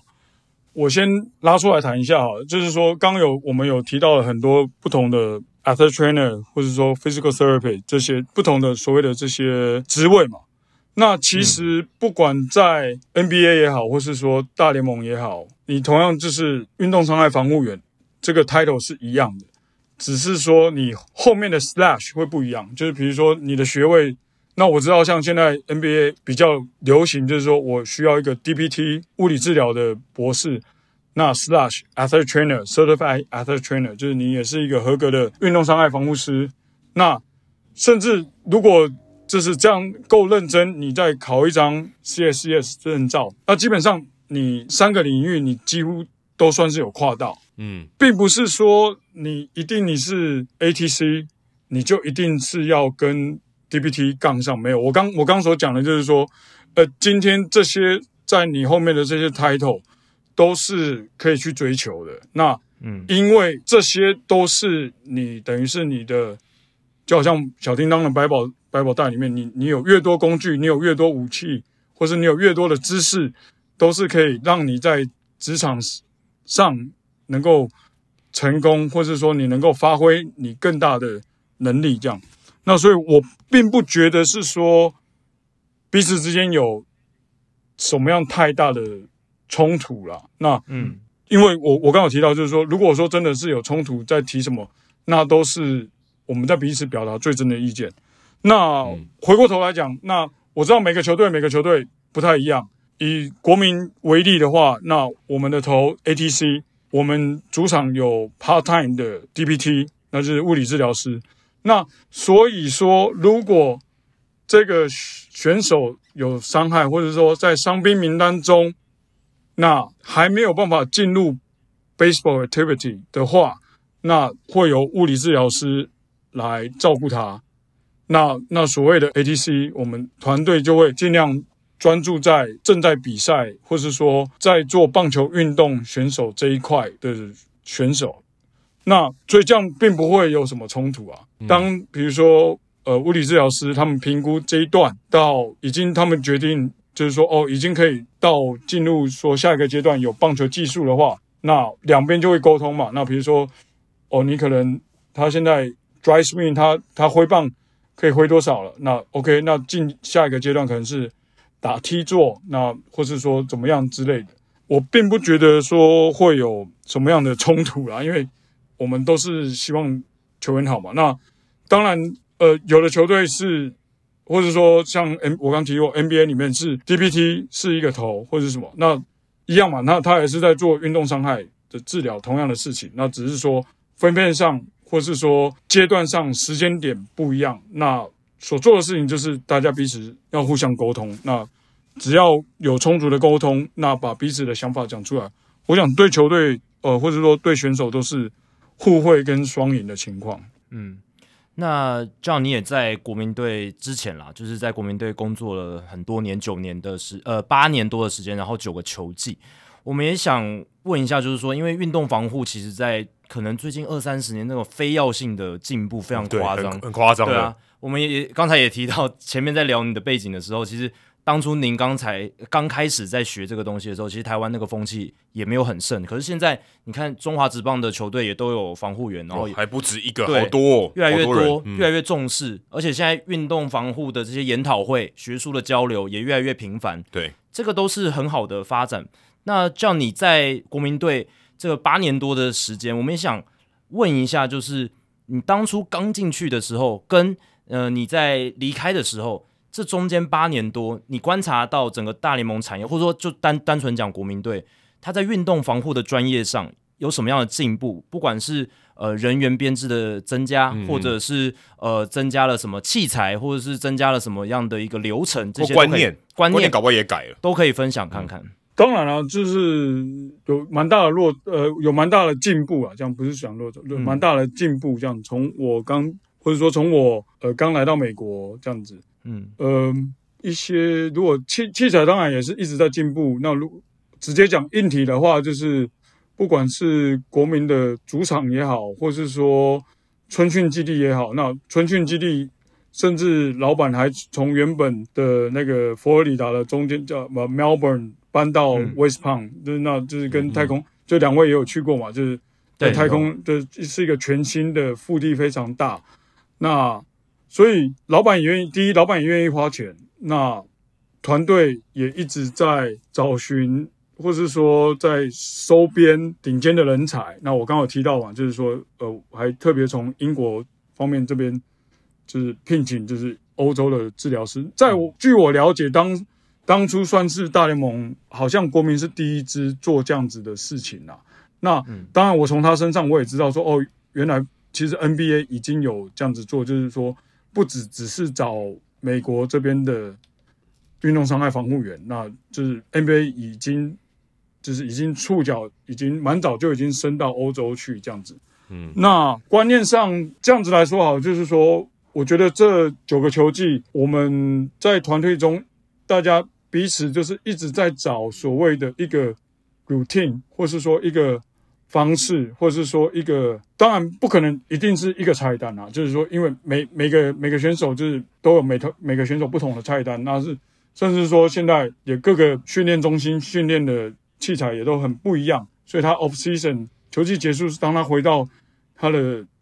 家乡的时候，他们也也都会在下一个球季之之前也会都会带新的就是菜单回来到球队，那球队。国民球队我觉得很好一点就是说，都是采开放的态度，就并不是说哦，我今天就是阻阻止你不准做这个蹲举好了。这个假我随我举一个例子，当然不是说不能不能蹲举。那我们会去评估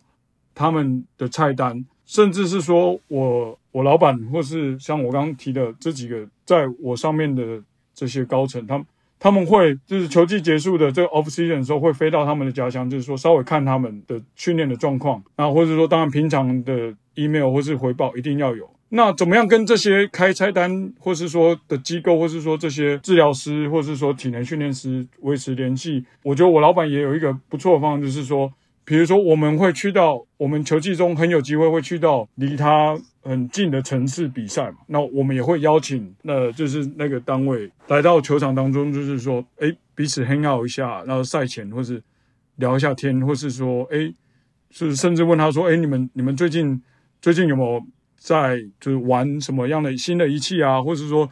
是不是又有什么新的 idea 出来？那都会采取非常开放式的去聊。那当然，从这个过程中，我们就会知道，知道说，哦，产业界也许现在还有什么新的东西正在发展。那内部就会去评估。那评估，那我老板他们就会写，就是说，在明年的器材添购啊，或者是说，甚至软体添购，或是什么，就是说预算上，那我老板就会去得去跟就是。那个财务部或是什么来做这样子的一个调整或是 argue，那我觉得过去的经验就是，呃，国民还蛮愿意花钱的啦。这样讲哈，说硬硬体也好，软体也好，那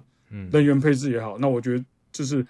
非常的幸运，那也能够参与在这样一直这么棒的团队当中。嗯，那其实说到进步这件事情啊，大联盟在。尤其是棒球产业，美国棒球这个产业，在过去的十年内，其实像 MVP 制造机这一本书，呃、这不是叶配了，这是 对，哎、欸，说真的，你稿费已经拿了，对了，对了，我说这个翻译费已经拿了，但是就是因为这本书，它里面就是点到了大联盟美国职棒产业在生物力学这些研究的发展，然后渗透到产业里面，嗯，我们看到了这些呃这些穿戴式的装置去记录追踪选手的生理。数据还有这些生物力学的数据，嗯、我们以前跟很多来宾有聊过，什么呃力举啦，哦肩膀的臂这个转的角度啦，对，对，这些跨步的距离啊，这些东西，那这些数据的导入，这些新的科技、新的工具的导入，以防护员的角度来看，它会怎么样改变这个产业，或者说它能够帮助到防护员产业？怎么样去帮助？怎么样去呃提升你们的这个专业的表现，在预防受伤还有提升 performance 所谓的表现上面，又可以从这个角度来看会有什么样的突破？嗯、也想请 John 聊聊看这一点。OK，呃，是的确，呃，在我过去这这些年的观察跟亲身参与，数字真的一直在改变棒球嘛。那这些就是我们刚提的这些东西，嗯、那包括国民队。呃，甚至以我这这当然现在已经蛮久了嘛，就以我现在可以讲，就是说，我觉得算蛮前期的是国民队就已经有自己的数字的团队、数据的团队。那当然，因为彼此要有很多的互动嘛，因为对当时有一个就是说，也许他们收集了一百个不一样的数字或者什么，因为他们的专家是收集或者说去怎么样运用这些器材去找到这些。数字，可是他们并不知道这些数字代表的意义。那，嗯，他们也就是得多方去询问，那或者是说，我们也得一直跟他们做讨论。呃，常常就是说，比如说这样讲讲好，呃，一个挥棒速度来讲，或者说以一个科学的角度来讲，说可能你就差零点零二、零点零二秒的一个挥棒速度，或是你可能就差零点五迈的挥棒速度的差别。对数字上来讲，也许没有没有很大，对吗？就是说，就是以如果就是无显著差异嘛，就是说像这样，嗯、可能你没有这个感觉，但是有可能就是说，大家也知道，就是投手丢出来跟你打者挥棒，哪哪怕只是差那么一小小的甜蜜点不一样，可能就全垒打跟 warning track 的差别嘛。嗯、所以那说像这样子的话，我们都会去尽量去抓出它的相关点，或是说。尽量去抓出，呃，像刚刚讲的，就也许未来会怎么样？那呃，以我观察，就是说，常常我们不知道这些数字是什么，但是其实我们得先去尽量去知道说这个结果可能是什么，但是这个结果我们必须要这个结果去找数字来佐证。那这样子也是帮助了这些数字团队的工作人员，他们才知道说他们要划分跟区隔，他们要找的东西是什么。那我们这边也，我们团队医疗团队这边也是可以更精准的拿到我们所需要的数字。这样，那呃，我我刚早期有提到，就是说，哦，我们比如说像打者，我们知道说，在一段打击的高潮，比如说这个礼拜，比如说三支全垒打，五支二垒安打，或者是什么，那我们就得去凭真实的数字，告诉说为什么会有所谓的疲劳。然后我简单举一个例子，就比如说。一个选手他一垒到三垒冲刺的速度，那他跑到三垒这个速度，他多短的时间之内，他可以达到他的最最高速度，还有他维持他最高速度需要他可以维持多久？那当然最后到到达三垒，他必须减速。那所以从这几个数字，我们去把它区隔开来的话，就可以去抓到说，哦。那比如说前前面的部分，它可能一开始速度要达到它的就是最高的速度，可能时间变长了。那也许这边是问题。那或者是说，我刚刚有提到，呃，它最高时间点，比如说它可以原本维持十十个 fee，可是它可能现在只维持三个 fee、四个 fee，那数字马上掉下来，或者是什么？那就是当下也许不知道嘛，但是如果说我们把它全部关联起来之后，OK，原原来我们会知道说，也许这个选手已经正在慢慢进入到一个可能会有拉伤，或是说可能进入到过度疲劳的一个情况。这是经过一个很大的收集，那我们有办法去证明说这些东西是 indicate 说这些不好的，也许会走向不好的结果，这样子。那你说？预防说提升，那当然，如果不要受伤，他们能够稳定出赛，我想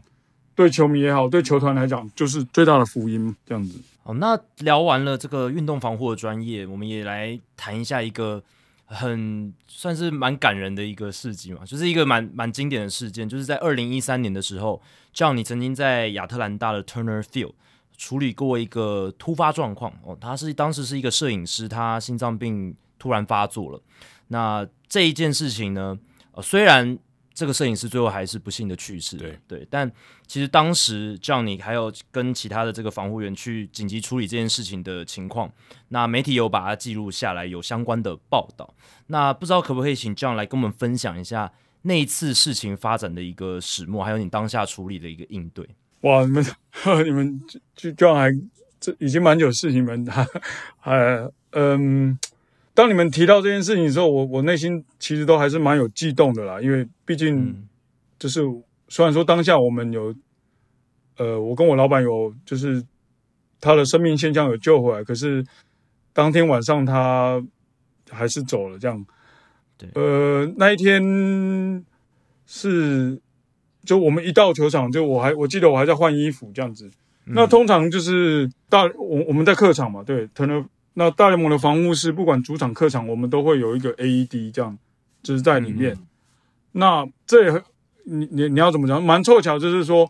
因为那天是第一天，我们到了那球场，那所以电视的转播单位也是得很早就要到球场，他们也得 set up，所以他们也非常辛苦。嗯、那我们一进去就是防护室，因为一阵子没有到到这个防护室，那我我就注意到说，哎，呃，今天这个 AED 是更换过新的，这样。然后我老婆说：“哇，真的，诶，他们换了一个新的 AED。我记得啦，我我才刚换完我工作的衣服，这样子，就突然就是有 clubhouse 的人就跑进来，就说：诶，那个就是外面有人需要 CPR 这样子。嗯，那所以我就跟我老板就直直接叫说，叫就是说叫你去，你先抓那个 AED 这样。那所以他先往那个方向冲，那我抓了 AED 就。”也跟着他往那里方向去，那一去，那个摄影师是已经就是躺在地上，那没有心跳，没有呼吸，那我们就是很迅速就是做呃双人的 CPR，那也有做电击这样，那后来就是他的心跳跟呼吸有回来，那可是就是情况不是很好了，那当然呃没多久就是 EMT 也到了，那就让他们接手那。我们也就是继续一天的工作，这样。那到我忘记球赛进行到第几局了，那就是电视转播单位，因为就是也有提到说，很不幸的，我们失去了这个朋友。那我记得我当下就是在防护室里面，我我我也是蛮难过的，因为毕竟就是前几个小时我们试着帮助他。那我们隔天有一个很蛮感人，就是说，呃，家属有。写一个卡片，就是到防护室，就是说，当当然他们不知道我们是谁的，就是就是说，哦，就是感谢说给他的先生还有一个去到医院的这样一个机会了。那嗯，对，其实就是就是说，就是毕竟没有人希望就是是这样悲剧发生啊。那我我想当天的情况大概是这样子，对啊，就是就是，所以我我每次哦，当然不是，因为后来勇士也换了新的主场嘛，那对，就是后后面几年我还有去 Turner Field 的时候，每一次去都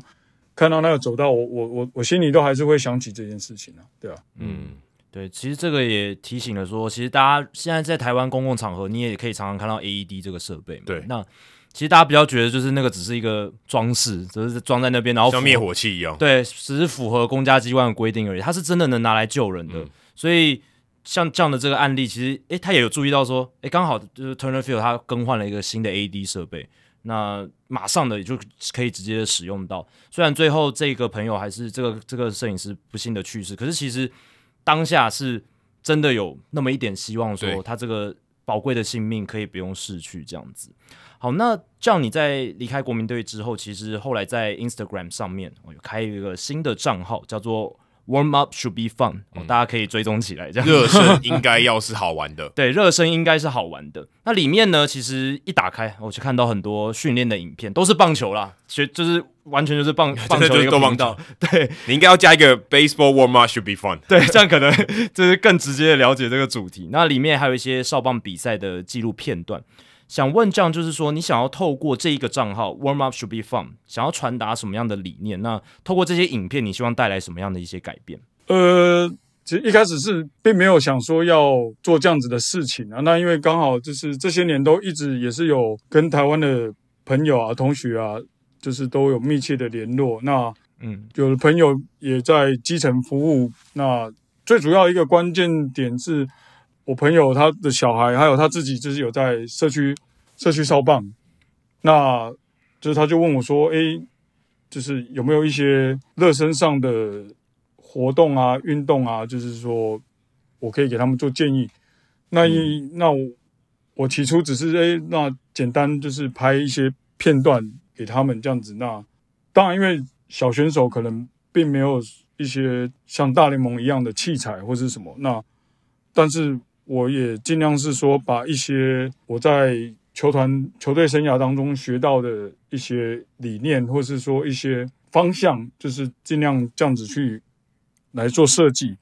那当然，朋友那边或是说，诶，在社区少棒推展上，诶，觉得还还还算 OK。因为我离开国民之后，我我现在身份是全职学生嘛，那我也也是在继续学习我想学习的领域，这样。嗯，那也有遇到一些从台湾来的学弟，彼此交换很多想法跟意见。那我当下也只是想说，哦，那也就是试试看，把一些片段放上去。我并没有想说我能够改变什么，或是传达什么吧。那因为这个名字是，就是说好玩的热身，或者什么是是这样子啊？因为我从台湾的三级少棒的呃三级少棒、青少棒或者青棒。也好，就是过去有一个时代的观念，就是说，哦，你要超体能啊，教练要超啊，嗯、或者说像我记得那时候小时候看，就是钟钟志龙来到台湾跟魏全龙比赛，就是我我那时候还是球迷，我去看，哇，那光看到钟志龙他们的热身就都超过一个小时，基本上是体能训练。当然他们引以为傲，OK 啊，就是我我并并不是有批评的意思，嗯、但是我的意思是说，有的时候。当一个选手，或者说我自己当选手，就是热热身热热身完了，我真的都累了这样子。那所以只是希望是说，诶，如果接下来就是说让小朋友有一个接受这样子的话，就是说，诶，热身其实是很好玩的，可以在一个好玩的心境跟心态之下，就是去进行这样。那嗯，我并没 我并没有想说我能够改变什么啦。那说说实在，那我觉得，呃。少棒比赛我觉得蛮重要的，就是说，呃，早期比如说王贞治啊，他也有，就是说，当他退下来，他也是先发展世界少棒这些运动嘛，就是说，嗯，我觉得从这些大前辈的，就是说他们的一些做法想法，我觉得也很感动。就是说，那当我现在说我有一些时间，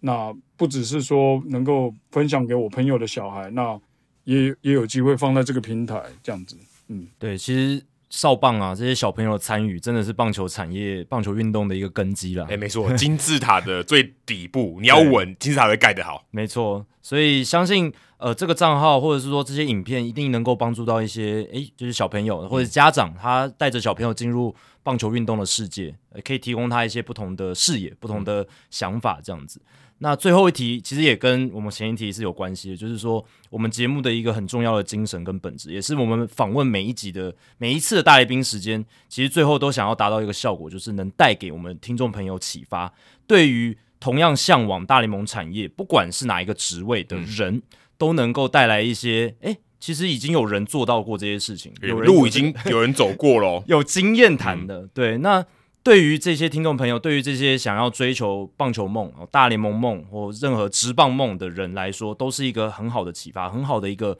仿效的点。这样子，那我们就有一位听众，他叫 Rex 陈家宏，那他的目标呢是希望成为休斯顿火箭队的防护员，不是那个神奇宝贝那个火箭队，啊，不是我 不是神奇宝贝那个火箭队啊，是休斯顿火箭队。那当然，休斯顿火箭队是 NBA，呃，不不是大联盟，不过。刚才 John 其实有提到，其实这这个产业，这个防护员产业是大概大家都会去互相了解一下这样子。嗯、那我想还有更多的听众啊，或是一些在学的学生啦，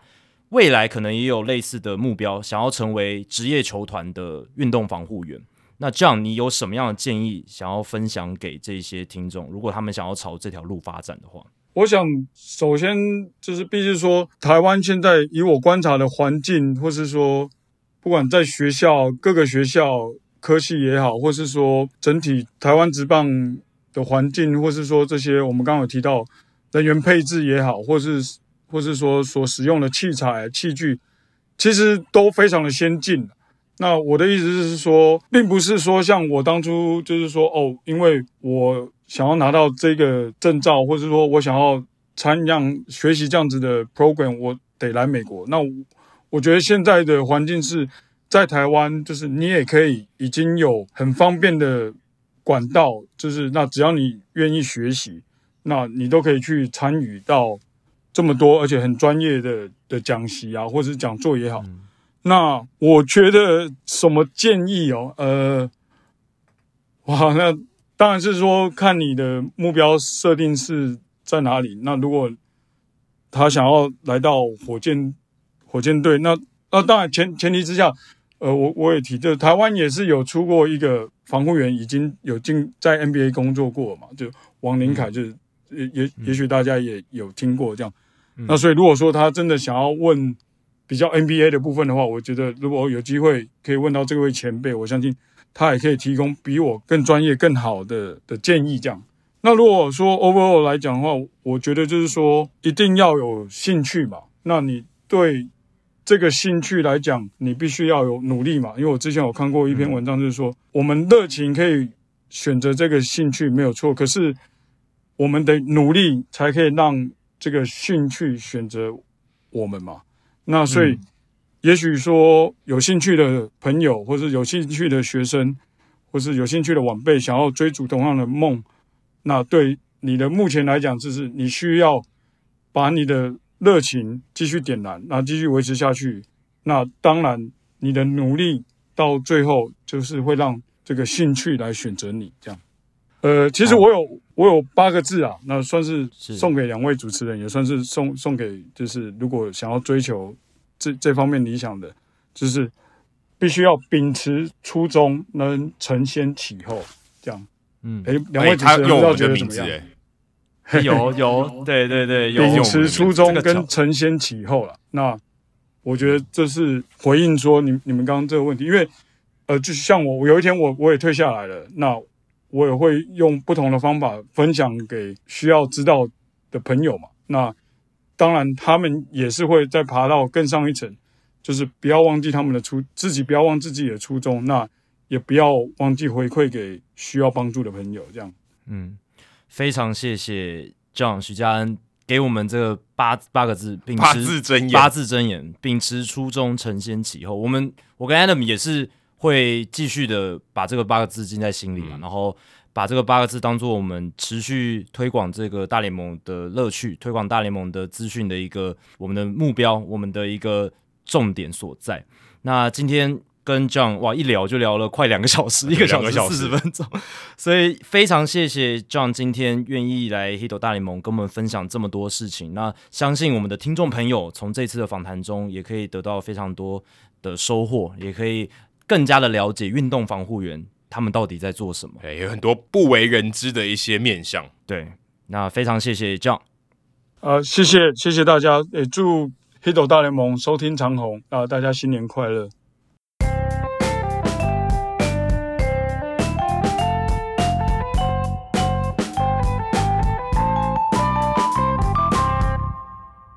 非常感谢 John 哦，其实我们在录音完的时候，他已经半夜一点半哦，跟我们聊非常久。对，他也说他平常其实没有那么晚睡，为了我们节目特别播出了这么多时间，而且其实这个大来宾时间的这个长度，跟我们平均来讲，其实是多出蛮蛮蛮多的。而且这一集我觉得这个集数蛮刚好的，嗯，二十四期嘛，twenty four seven。对，哎，防护员的工作随时都全年无休，基本上就是这样嘛，所以很很刚好，哎，对啊，twenty four seven，你要照顾好一个球员，基本上球员如果私底下有什么状况，可能也要去了解一下，随口随到。对，我不晓得是不是真的 on call 啊，但是基本上他全年无休，至少你要了解嘛。哦，今天选手他在私下发生什么事情，可能在家走路的时候脚扭到，踢到那个桌角，对不对？有流血，所以有什么这些情况，我觉得是要掌握的。哎，对，所以哎，那我们再回顾一下冷知识的这个题目，呃，是 John 提供给我们的。请问一个先发投手在赛前的时候，他进到防护室，通常都会去防护室啊，没应该没有例外的。打开门以后，第一件事情会做什么？嗯、在他躺下之前，嗯，答案是剪指甲。对，剪指甲。欸、我以为是打保龄球才会这样。就就打保龄球要剪指甲。对啊，确实指甲对投手来说，这个指甲的控制是很重要的。嗯、但我相信大家刚刚在想这个问题的时候，很难第一时间就想到这个。对，可是你如果想要投手。然后你就想到他会做什么，嗯，感觉手指是他的命脉，对，因为手指的感觉很重要。手指上有什么？除了这个关节以外，嗯，还有皮肤，就是你的指甲，对。所以指甲可能决定了他那天的手感，还有他会不会起水泡。对，因为指甲其实离球非常近嘛。我们握球的时候，指甲其实就在球的上面一点点的地方。甚至如果你是蝴蝶球，搞不好会扣到指甲。对。那你在投出去的时候施力，你手指的指尖施力，其实也会带动到指甲嘛，对不对？嗯、那个都会都都会影响到的。像我刚刚在来录音室的过程中当中，我骑车我转那个油门，其实我的手指的指甲边缘也会被拉扯到。然后如果我、哦、对，如果我施力不好的话，我指甲边缘就会有被拉开，就会有点不舒服。哦、不舒服。对，所以投球一定是有很多的转，很多的切，很多的摩擦。摩擦那这个其实指甲就扮演一个关键的角色，嗯、所以这个细节为什么这些大联盟先发投手他进防护室第一件事情，他那天要出赛的话要修指甲，就是确保说他那天因为手我们讲难听一点是他的身材工具嘛，他要确保这个身材工具它是一个最佳的状态。对，对，这个确实蛮重要。Rich Hill 是不是都没有剪指甲？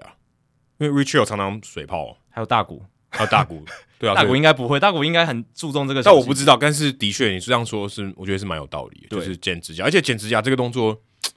就不是很容易联想到，哎，很很很难。对，因为甚至有时候剪指甲有点有点无意识，对不对？有时候真的是无聊，然后你在看个影片的时候，你就想哦，剪个指甲，就是啊，指甲有点不太舒服，我剪一下。就是你也不会说，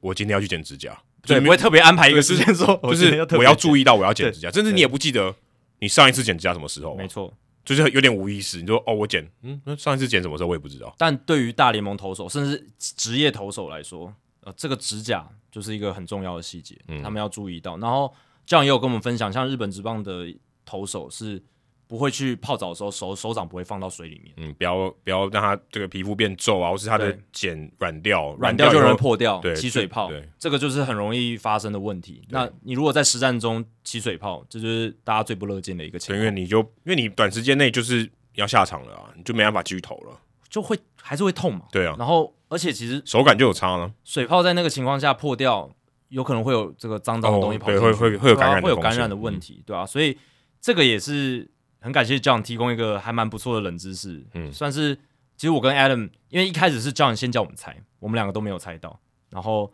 最后解答的时候，哎、欸，也是一个有一种豁然开朗的感觉，哎、欸，对，还蛮有趣的，嗯。接下来进行本周的人物我来讲单元，Adam 这个礼拜要介绍谁呢？哦，这个礼拜我们大来宾是防护员，那人物我来讲，当然就来找防护员，很难不是防护员。可是说真的，我其实在就是在思考这件事情的时候，嗯、我想说防护员。第一个防护员吗？还是做最久的防护员？还是最有名的防护员？嗯、还是许家恩？哦，哥哥，我们刚才已经访问过了嘛？对，这这没有意义嘛？对不对？对我想说，哎、欸，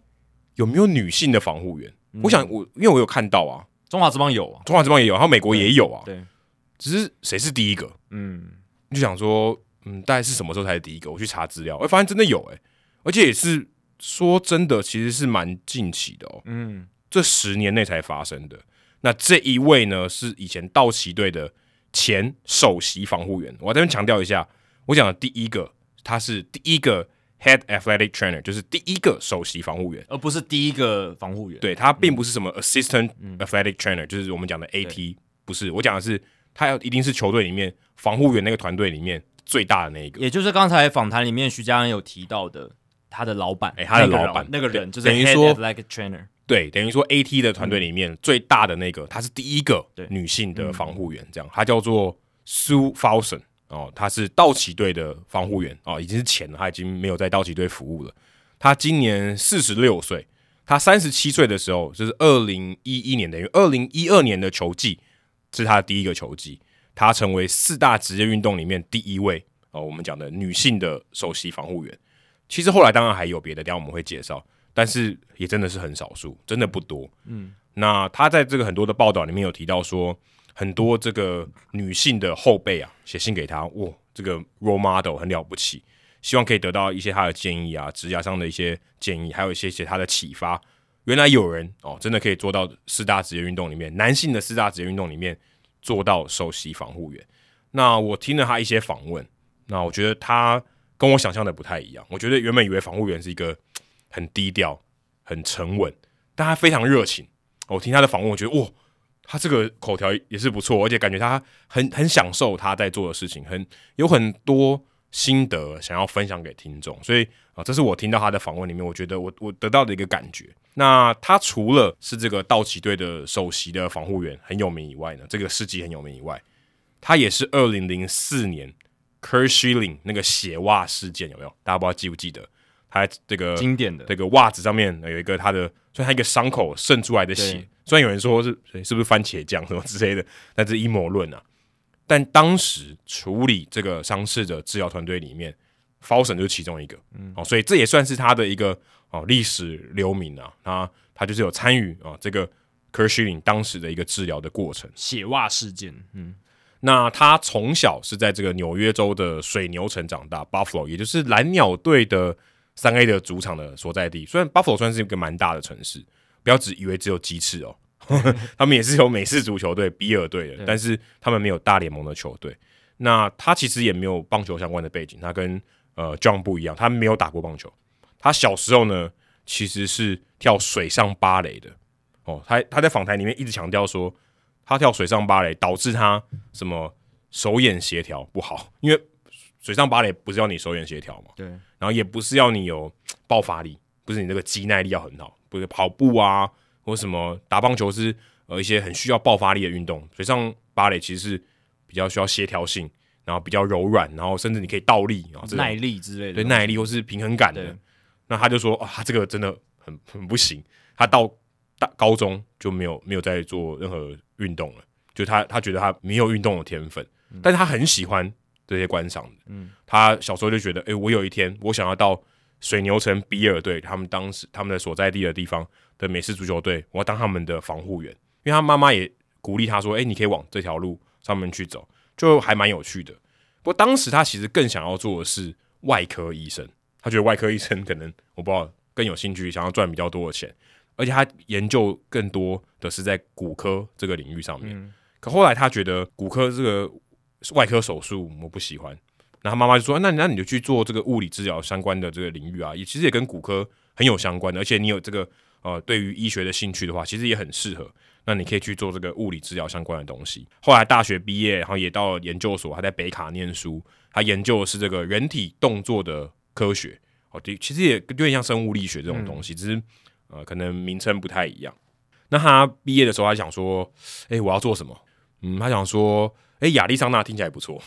哦。我以前在水牛城，好冷哦。嗯、我要去一个温暖一点的地方，而且据说那边运动蛮发达的，春训就在那边嘛。对啊，那有很多这种设施。那我也想去一个不同的环境试试看。他据说他当时去 Arizona，他跟他朋友去的时候，他身上只带八百块就出发了，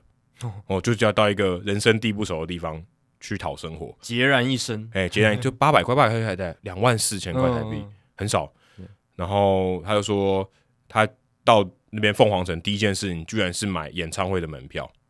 还是 Billy Joe 跟 Elton John 合开的演唱会。他说买一张门票两百五十块，他才带八百，然后花两百五去看演唱会，所以他只剩五百五十块，你就知道他他其实真的是，哎、欸，这样白手起家，可以这样讲，花，钱蛮冲动的，对，花钱蛮冲动，那你就知道他是有点浪漫个性的人，嗯、我觉得有点浪漫个性的人，那就他的访谈里面也听得出来就是这样的人。那他当时在 Arizona 的时候，他就看到这个当时的运动画刊，他喜欢红袜队，嗯啊是红袜队的粉丝，因为你知道他也在东北边嘛，红袜队的粉丝。他就看到 Nomar Garciaparra 在这个附近训练，在一家叫做 Athletic Performance 这家公司 AP 的这个地方训练。我想说，哎、欸，我没有听过哎、欸，而且好像是在做这种就是需要防护员啊、物理治疗相关背景的人去帮忙的。我是不是有机会去？是一个私人训练的机构，对，一个私人训练机构。那、嗯、他就去跟老板毛遂自荐说：“哎、欸，你有没有缺人？嗯，我我当志工也行。我学这个的嘛，我学这个，你你免费用用我看看，如果好用，你再再雇佣我。”啊，他就真的去，就去找他的，现在他叫他恩师啊，叫做 Mark Verstegen，就是他等于创办了这个 AP 这样子。那当时他说只是一个 star，非常非常小。他说他是第七号员工，现在好像几百个人，嗯，就是一个非常大了。其实你可以想象，他有点像是 Eric Cressey 这种单位啊，就是有做一些物理治疗、防护、记忆体能相关的东西。那也是因为他加入了 AP 以后，他才有比较多的机会去接触到棒球员啊。以前他可能。这个领域上面没有没有跟棒球员有一些互动，那也不知道棒球员的需求。那他自己的个性是很热情，所以他也蛮喜欢去跟这些呃球员互动啊。然后他看到很多呃年轻选手来复健，嗯、他想说：哇，这个东西真的物理治疗相关的东西、防护相关的东西是很值得钻研的领域。所以他也去考了这个 athletic trainer，就是防护员的证照。那他当时呃在骨科也有打工。所以他对于骨科相关的东西，他也有一点有一点了解，这样，那也去修了神经学啊、生物力学相关的这个领域。那他在 AP 的话也做了好几年，那个 Mark 也也接受他哦，也雇佣他。后来道奇队二零零七年的时候说：“诶，这个私人机构，我们来这个接洽一下，你们提供一些顾问的服务，嗯、我们需要一些呃这个物什么物理治疗或是一些呃运动防护伤害的这些东西。”那当时。呃 f a l s o n 他就跟道奇队的首席防护员，就是后来就是取代了他，叫做 Stan County 啊，这个防护员跟他合作。那他担任这个物理治疗师，因为他其实专业是物理治疗相关的，嗯、就跟他说有点像是一个呃 project 的形式。他们他他可能没有随队，但是他可能有一些，哎，我今天可能这个开刀完以后你要复健，你可以到 AP 去复健这样子，就跟道奇队有一个合作。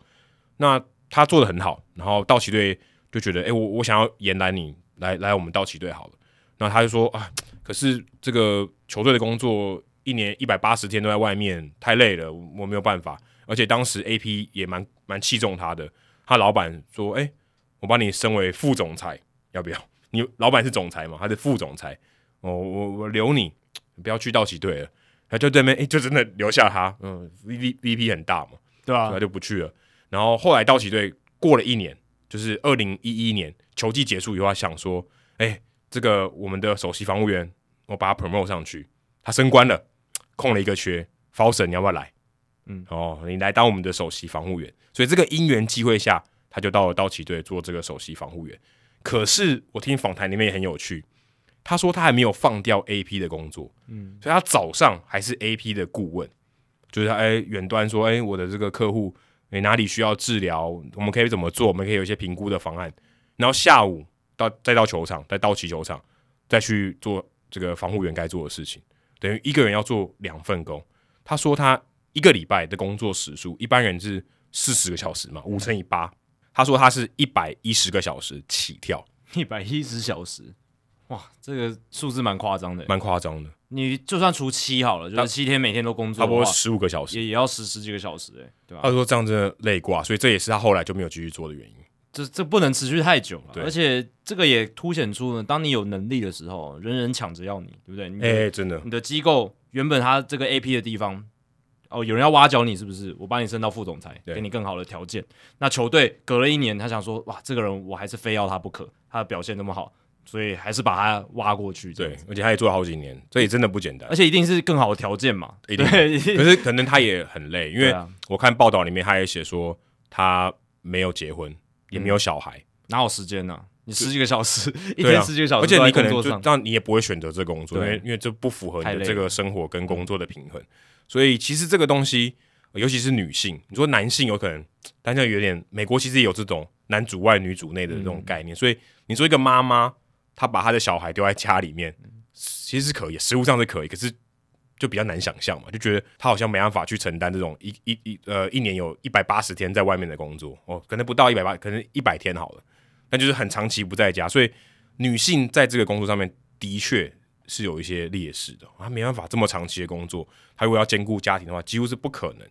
可是事实上，在这个产业里面，运动防护的产业里面。呃，我看到一个资料，就是他们统计大概有三分之一的这个防护员是女性，嗯，其实蛮多的，其实比我预期的想象的比例还蛮多的，而且像高中啊，像大学，其实这个女性首席的防护员很多，跟这个我们在呃看到这个大联盟的情况来比是差很多的，所以其实，在学校这个层级哦，女性的防护员是很普遍的，并不像说好像一个非常高的天花板，然后一个玻璃天花板这样，其实，在在学生的这个运动里面，领域其实比较不是这样的情况。虽然你刚刚讲，你刚刚讲的是美国的数据嘛，对不对？对，但是其实我昨天在播这个大专篮球联赛 UBA，那场边的这个防护员也都是女性居多，欸，哎，对啊，真的是女性居居多，这是我自己观察到的。那你看这样跟大联盟就很不一样，对，就很不一样，真的就也也蛮微妙。但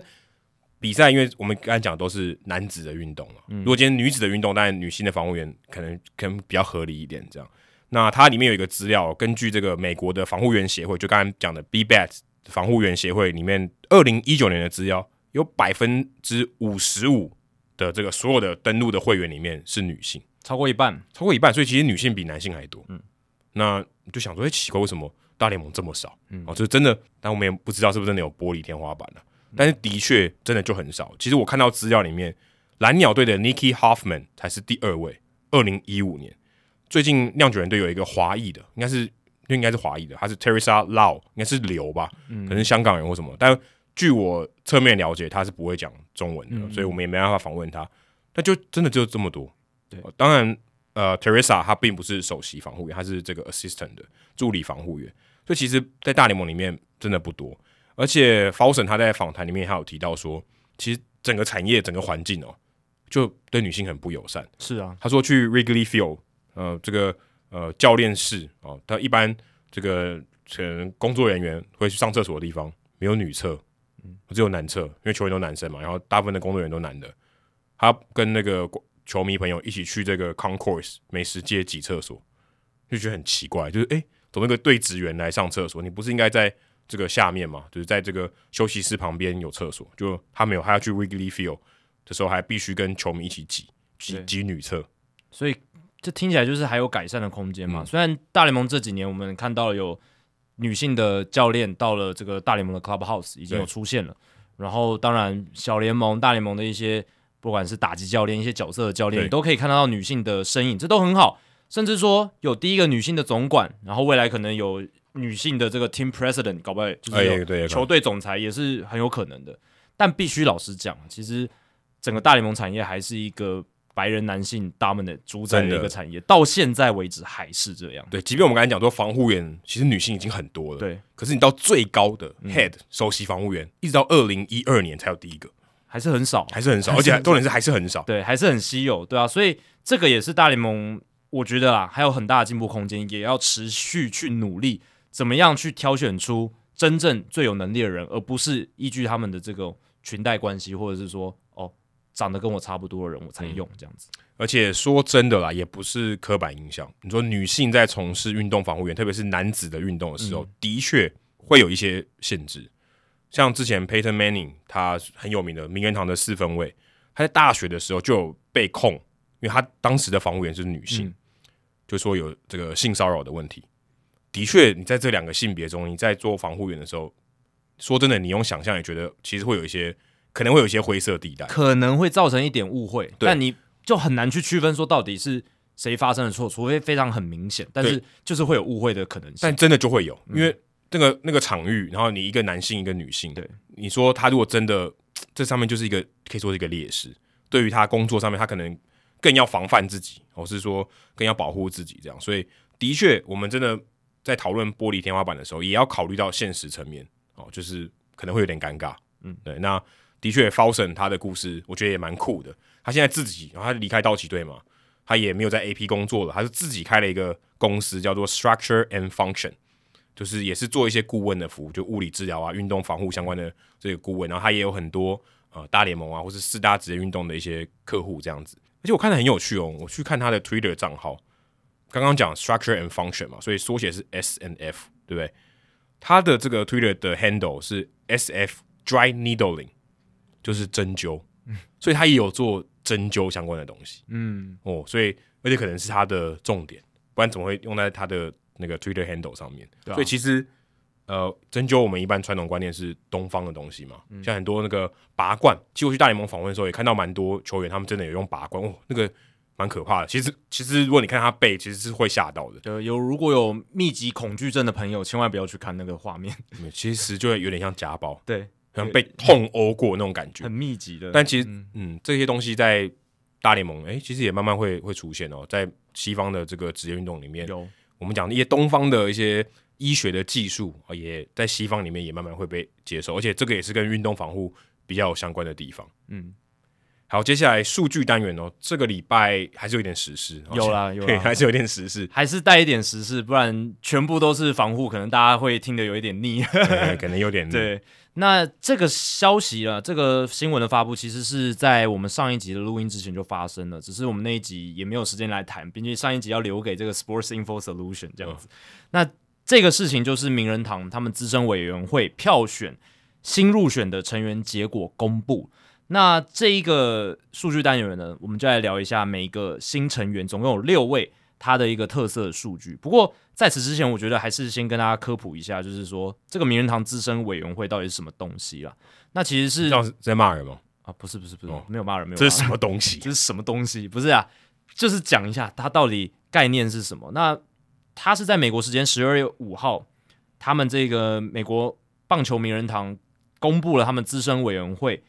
早期棒球跟黄金时代棒球的票选结果，那资深委员会它其实分四个年代啦，就是他们会有四个委员会，一个是 Early Baseball，就是一八七一年到一九四九年，它是用时代来区分的。哎、欸，这个这个时间这这个维度还蛮蛮长的，很大。他把一九四九年以前都定义为 Early，就是所谓早期棒球。呃，第二次世界大战之前，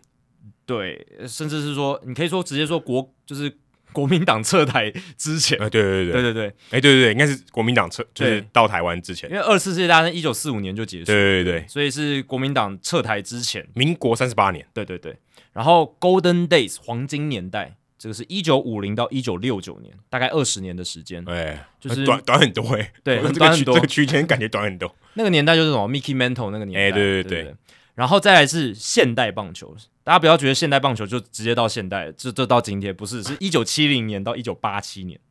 所以是、哦、所以只到八七，对，八十七不能再多了，对，八七不能再更多的概念。这个十八个球季是他们归类在现代棒球，然后最后是 Today's Game，我把它翻译成当代今、哦、今，今日棒球，今日棒球也可以烂都可以，对，今日棒球也好，一九八八年到现在就是这个维度。哇，哎，那这样也。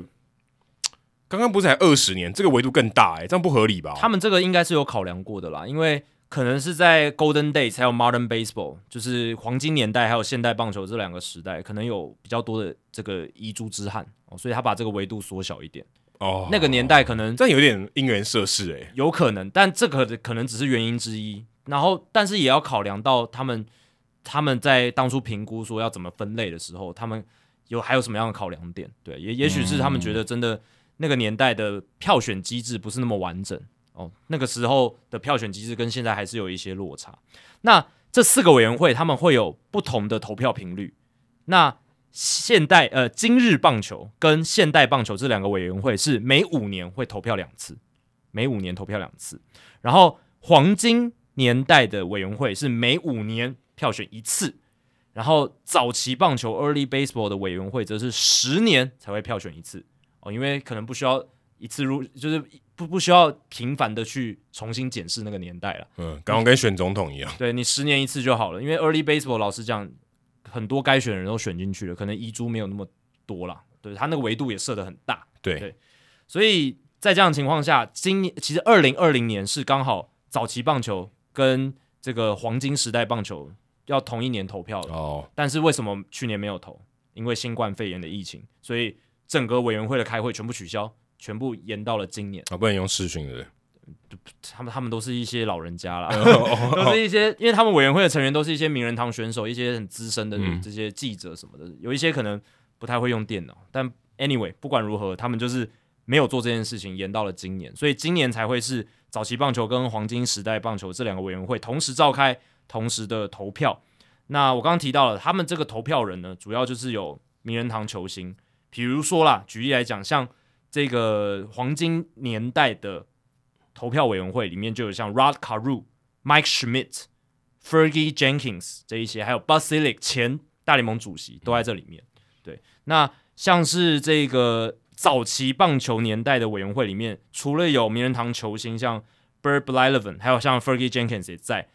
像是他们还有邀请到资深的媒体，还有。所谓的历史学家，像 John Thorn 这个大联盟他们官方认证的这个历史学家，就有在这个委员会里面，就比较合理了。因为早期棒球需要的是历史学家，你找一些现代的这些名人堂球员来，其实没什么意思，他也搞不懂。因为他们看的东西也是历史学家写的，那我干嘛不直接找历史学家来就好了？直接找历史学家来最快这样子。因为你如果说像黄金年代，他有些球员他真的经历过那个年代的，诶，他他就知道说，诶，那个年代大概谁比较厉害，他看过，对不对？那比如说老板也可以，这些他他也会请到这些总管老板来这样子。我要回忆四十年前的事情，甚至更久。对，这也说真的有点有点强人所难。而且其实这个机制也是被批评了，因为十六个人去决定这些人能不能进名人堂。嗯，太太少了。像之前不是那个 Harold，诶是 Harold Baines 吗？对，Harold Baines 是 Harold Baines，他就是被入选进名人堂，对，也是透过资深委员会的机制。我们某一集有聊过这个。对，然后但其实你去看他的进阶数据，然后他生涯的数据什么的。以前他在记者投票的时候，根本连那个边都摸不着。结果在资深委员会，因为有一票他的这些好朋友都在里面嘛，就是那个委员会里面。有一个关键，他打了很久，所以他交的朋友也够多。对，他打了够久，可能上个世代他交过朋友，下个世代他也有朋友。嗯、这真的。然后这个这个这个不是开玩笑，我觉得这个这这个影响很大。这个就是你的人脉的影响力。嗯、然后。这个委员会就只有那十六个人，嗯、都都知道他哦，Baines 他人很好啊，就是我跟他打球的时候好哥们，那他成绩也不会太差，而且他也换过蛮多队，所以他的队友真的蛮多的。对，对啊，所以在这样的情况下，他就入选进去。所以这个机制一定大家是有意见的。对，那今年呢，票选的结果就是有六个人入选。那在黄金年代委员会里面有四个人入选咯 Minnie Minoso 这个古巴的球星。他在十六张选票里面拿到了十四张哦，所以现在名人堂里面有 Mickey 有 Minnie 了，对，Mickey Minnie 都有了，米奇米妮都有了。那也先解释一下，因为十六个人嘛，他的门槛是只要通过百分之七十五的这个门槛，你就可以入选。所以只要有十二个人投票给你，你就可以入选。那 Minnie Minoso 我刚刚讲十四票入选，Gil Hodges 这个前道奇队布鲁克林道奇队的球星也入选，他拿到十二票，刚刚好过。你现在去那个 City Field。那个 Media Gate 就是媒媒体进去的地方，就是 Hodges。对，大家会想说啊，我刚刚不是讲布鲁克林道奇吗？但是因为这个其实很多这个 City Field 是向这个以前 Ebbets Field Ebbets Field 致敬，致敬。因为 Ebbets Field 以前就布鲁克林道奇的主场，所以其实它是有结合当地的历史，不一定是跟大都会有全然的关系。他就纪念他，我记得如果没有记错是 Hodges 那个那个那个入口，没错。然后。那 Hodges 其实他本身也跟大都会有一点渊源的，因为他生涯晚期是有加入大都会，而且他也执教过大都会四年的时间，所以放他的名字合情合理，合情又合理，又有历史又有现代，没错。然后再来第三位入选的是 Jim Cut 哦，他是现在还在世的投手，八十几岁的老先生，而且他还可以当球评哦。他现在还闹出一些争议啊、哦，对对对，反而没有让他掉票哎，对啊，没有掉票哦，他十二票刚好也是过了门槛。然后他现在有时候还会上那个 MLB Network 去讲球，有有有，我看身体硬朗哎，很硬朗，很硬朗。然后再来就是他在双城队的队友 Tony Oliva，也是古巴的球员，嗯、也是刚好十二票就过了。嗯、那再来就是早期棒球委员会票选两名入选成员，第一个是 Buck O'Neil，嗯，我之前在那个皇家队 Kauffman Stadium 的时候有介绍过，你在本垒后方有一张以他为命名的椅子，对他。真的非常重要。我甚至不懂为什么他到现在才入选，他已经去世很久了，他已经去世了十几年了。对，他是美国黑人联盟这个历史的算是传道者，也是一个非常重要的人物。他早期就是打黑人联盟嘛，那后来有去大联盟执教这样子，嗯、所以其实 Buck O'Neil 他在这个大联盟历史上，或者说美国棒球历史上占有这个非常重要的地位，就是黑人棒球史啊。你讲一席之地有点 understatement，、嗯、我们刚才讲说一个给他一个，他不应该不止一席之地，应该一整排都给他。他是算是一个什么 Baron，在这个在这个领域里面 一个大亨的感觉，一个但不是说他多有钱，是他影响力，还有他的这种这种权威感。嗯那 O'Neil 他其实，大家如果我看那个纪录片，Baseball 就是棒球这个纪录片，就是 Ken Burns 指导的那个很经典的作品。你现在一公尺的地方就有，没错，就是 Adam 有收藏这个 DVD 嘛。嗯、那这部纪录片里面，只要讲到黑人棒球，Buck O'Neil 就会出现。嗯、只要讲到黑人的东西，他他就出现。因为不是湖人队讲到那个 Shaq O'Neil，呃，不是不是是 Buck 是 Buck O'Neil，嗯、名字的拼法也不一样。对，拼法也不一样。那 Buck O'Neil 他就是。讲到黑人历史，就是跟他请教，嗯，对啊，而且那个那个时候他也在世啊，刚、嗯、好那个时候在做的时候，再来一个是 Bud Fowler 也有入选，他是十二票刚好通过。那 Bud Fowler 大家比较不熟悉啊，他是很早期的球员，十九世纪，然后据传他是美国职业棒球史上第一位黑人球员哦。大家以为想说，诶，第一位黑人球员不是这个 Jackie Robinson 吗？哦，那个是大联盟史上了。那如果你说职业棒球的话，哦，不是大联盟，因为那个时候。大联盟的概念其实还没有那么成熟，这样子。十九世纪这个 Fowler 他是应该是有记录以来第一个这样子。哦，这个很难查证诶，这个很难查证啊。但是这是史学家目前能够得出最以有知资料来讲最好的一个结果，这样子。嗯，对。但他也都不在啊。他甚至是在，因为其实大联盟的这种种族的分离制度，也不是说一开始就有。其实早期十九世纪很早的时候，还是有一些黑人球员可以打职业棒球。嗯。那是到好像我记得是十九世纪的晚期，然后到二十世纪初的时候，他们才应该是比较有规模化以后。对，有规模化以后，他就严格的限制说，那些老板就因为那些老板都白人嘛，嗯、他就说我的球队不能有黑人，就是那个种族歧视很严重的时候。对，所以其实早期是有一些黑人的这样子。那最后我就来讲一下每个人他们一个特点的数据，来大家让让大家快速的了解。像 Jim Kaat，Jim Kaat 他生涯有一个很厉害的点是他十六座的金手套奖。这个在史上只有 Greg Maddux 他的金手套的数量多于他哦，而且我觉得很神奇，他很高，对不对？啊，对，他是一个很高壮的人。对啊，你说高的人，他的防守能力通常不会太好，诶。但那个年代金手套奖我们也讲过，其实很大一部分就是你知道印象分数，印象分数。但是你说今天你也很难想象一个高的投手，他防守很好，他一百九十三公分，对，我记得他很高，对，身身材是蛮大的，嗯，对。然后，但是那个年代我相信。可能得了第一座、第二座之后，接下来每一每一届，然后那些教练就可能觉得啊，就是 cut 了，不用想了，这样他可能也觉得投这个票很烦，累了一整季还要投这个票这样子。但 Jim Kaat 他生涯的 WAR 值是五十点五，所以这可能也是当初记者在票选的时候啊，就是嗯，因为他也没有到三百胜，嗯，所以就是没有没有靠记者票选入选的原因啦。那 cut 十六个金手套奖跟 Brooks Robinson。这个三雷手啊，吸尘器，吸尘器，人肉吸尘器，他们两个并列金手套奖史上个人拿奖次数第二多的。那第一多就是刚刚讲 Maddox 十八座，嗯、然后十六座就是第二多。再来讲到他的队友 Jim Carr 的队友 Tony Oliva 哦，他们都是算双城队史刚开始的时候非常知名的球星啊。嗯、那 Tony Oliva 有什么特殊的性呢？他就是生涯前两个完整球季，他都拿下美联打击王，这蛮不容易的。嗯，连续两个球季，而且是生涯首个首两个。完整的球季都拿下打击王，蛮、嗯、像当时的 Jose Abreu 的感觉哦，有点像，嗯，对，只是 Oliva 真的是算是蛮年蛮年轻的了，嗯、不像 Abreu 比较老才来，比较老才来。那 Oliva 也是连八季都入选明星赛，而且有拿下 MVP 选票。当然他的就是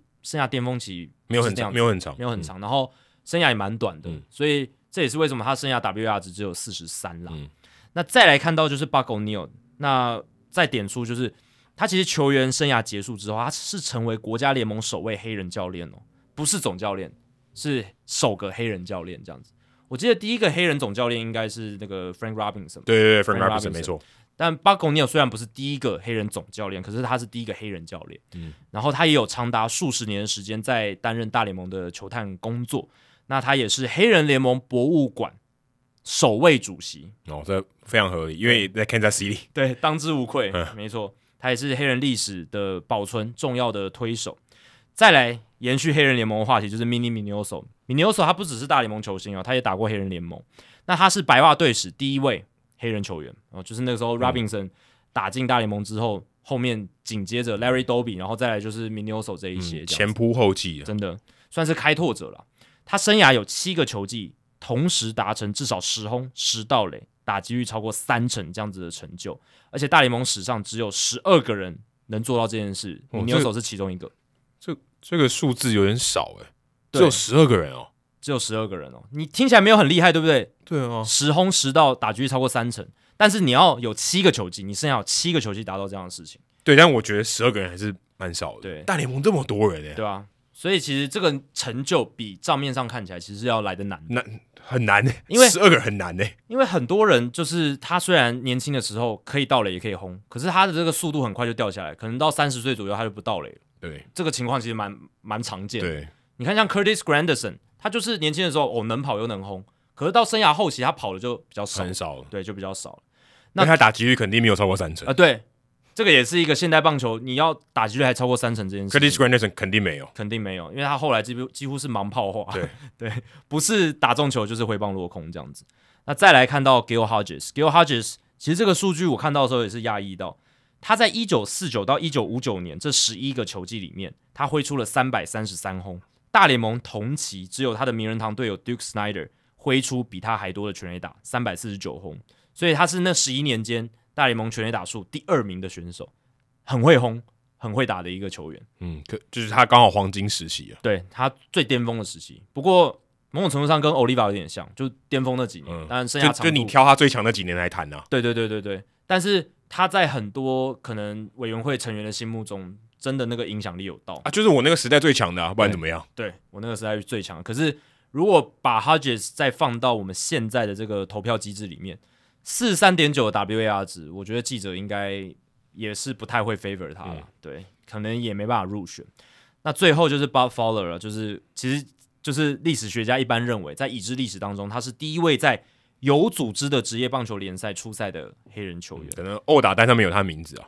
对，应该是报纸上可能有写。要不然你说他绝对不是第一个拿球棒的黑人吧？我这个我可以基本上对对对，这应该可以直接确认。重点是也不知道谁是第一个。对，但重点是有组织的职业联赛，这一点很重要，因为代表说他是呃有老板或者是有球队的这个总教练什么的，他认可他认把他纳进球队。嗯、对，跟一般你拿起球棒去打球这个概念不是一样。他是有一些技术在的，嗯、当然 Fowler 他的资料其实真的非常少，真的真的很少，真真的很少啊，就是 也没有什么，有点像是有点传说，就是这个人到底是谁，或是嗯，他的事迹到底有哪些？其实你要知道也很很少。对对对对，就有点像。美国早期有很多那种西部枪手的一些哦，对，有一点像就民间传说，有点那种，对对，有点民间传说的感觉。他有一些史实没错，当时的报纸有写到这些人，可是后来，不，而且重点是，那是不是史实都有点都都有问题？因为报纸老实讲，那时候报纸也很少被查证嘛。对，这这这是真的有问题。记者写什么就写什么，你也没办法去查证，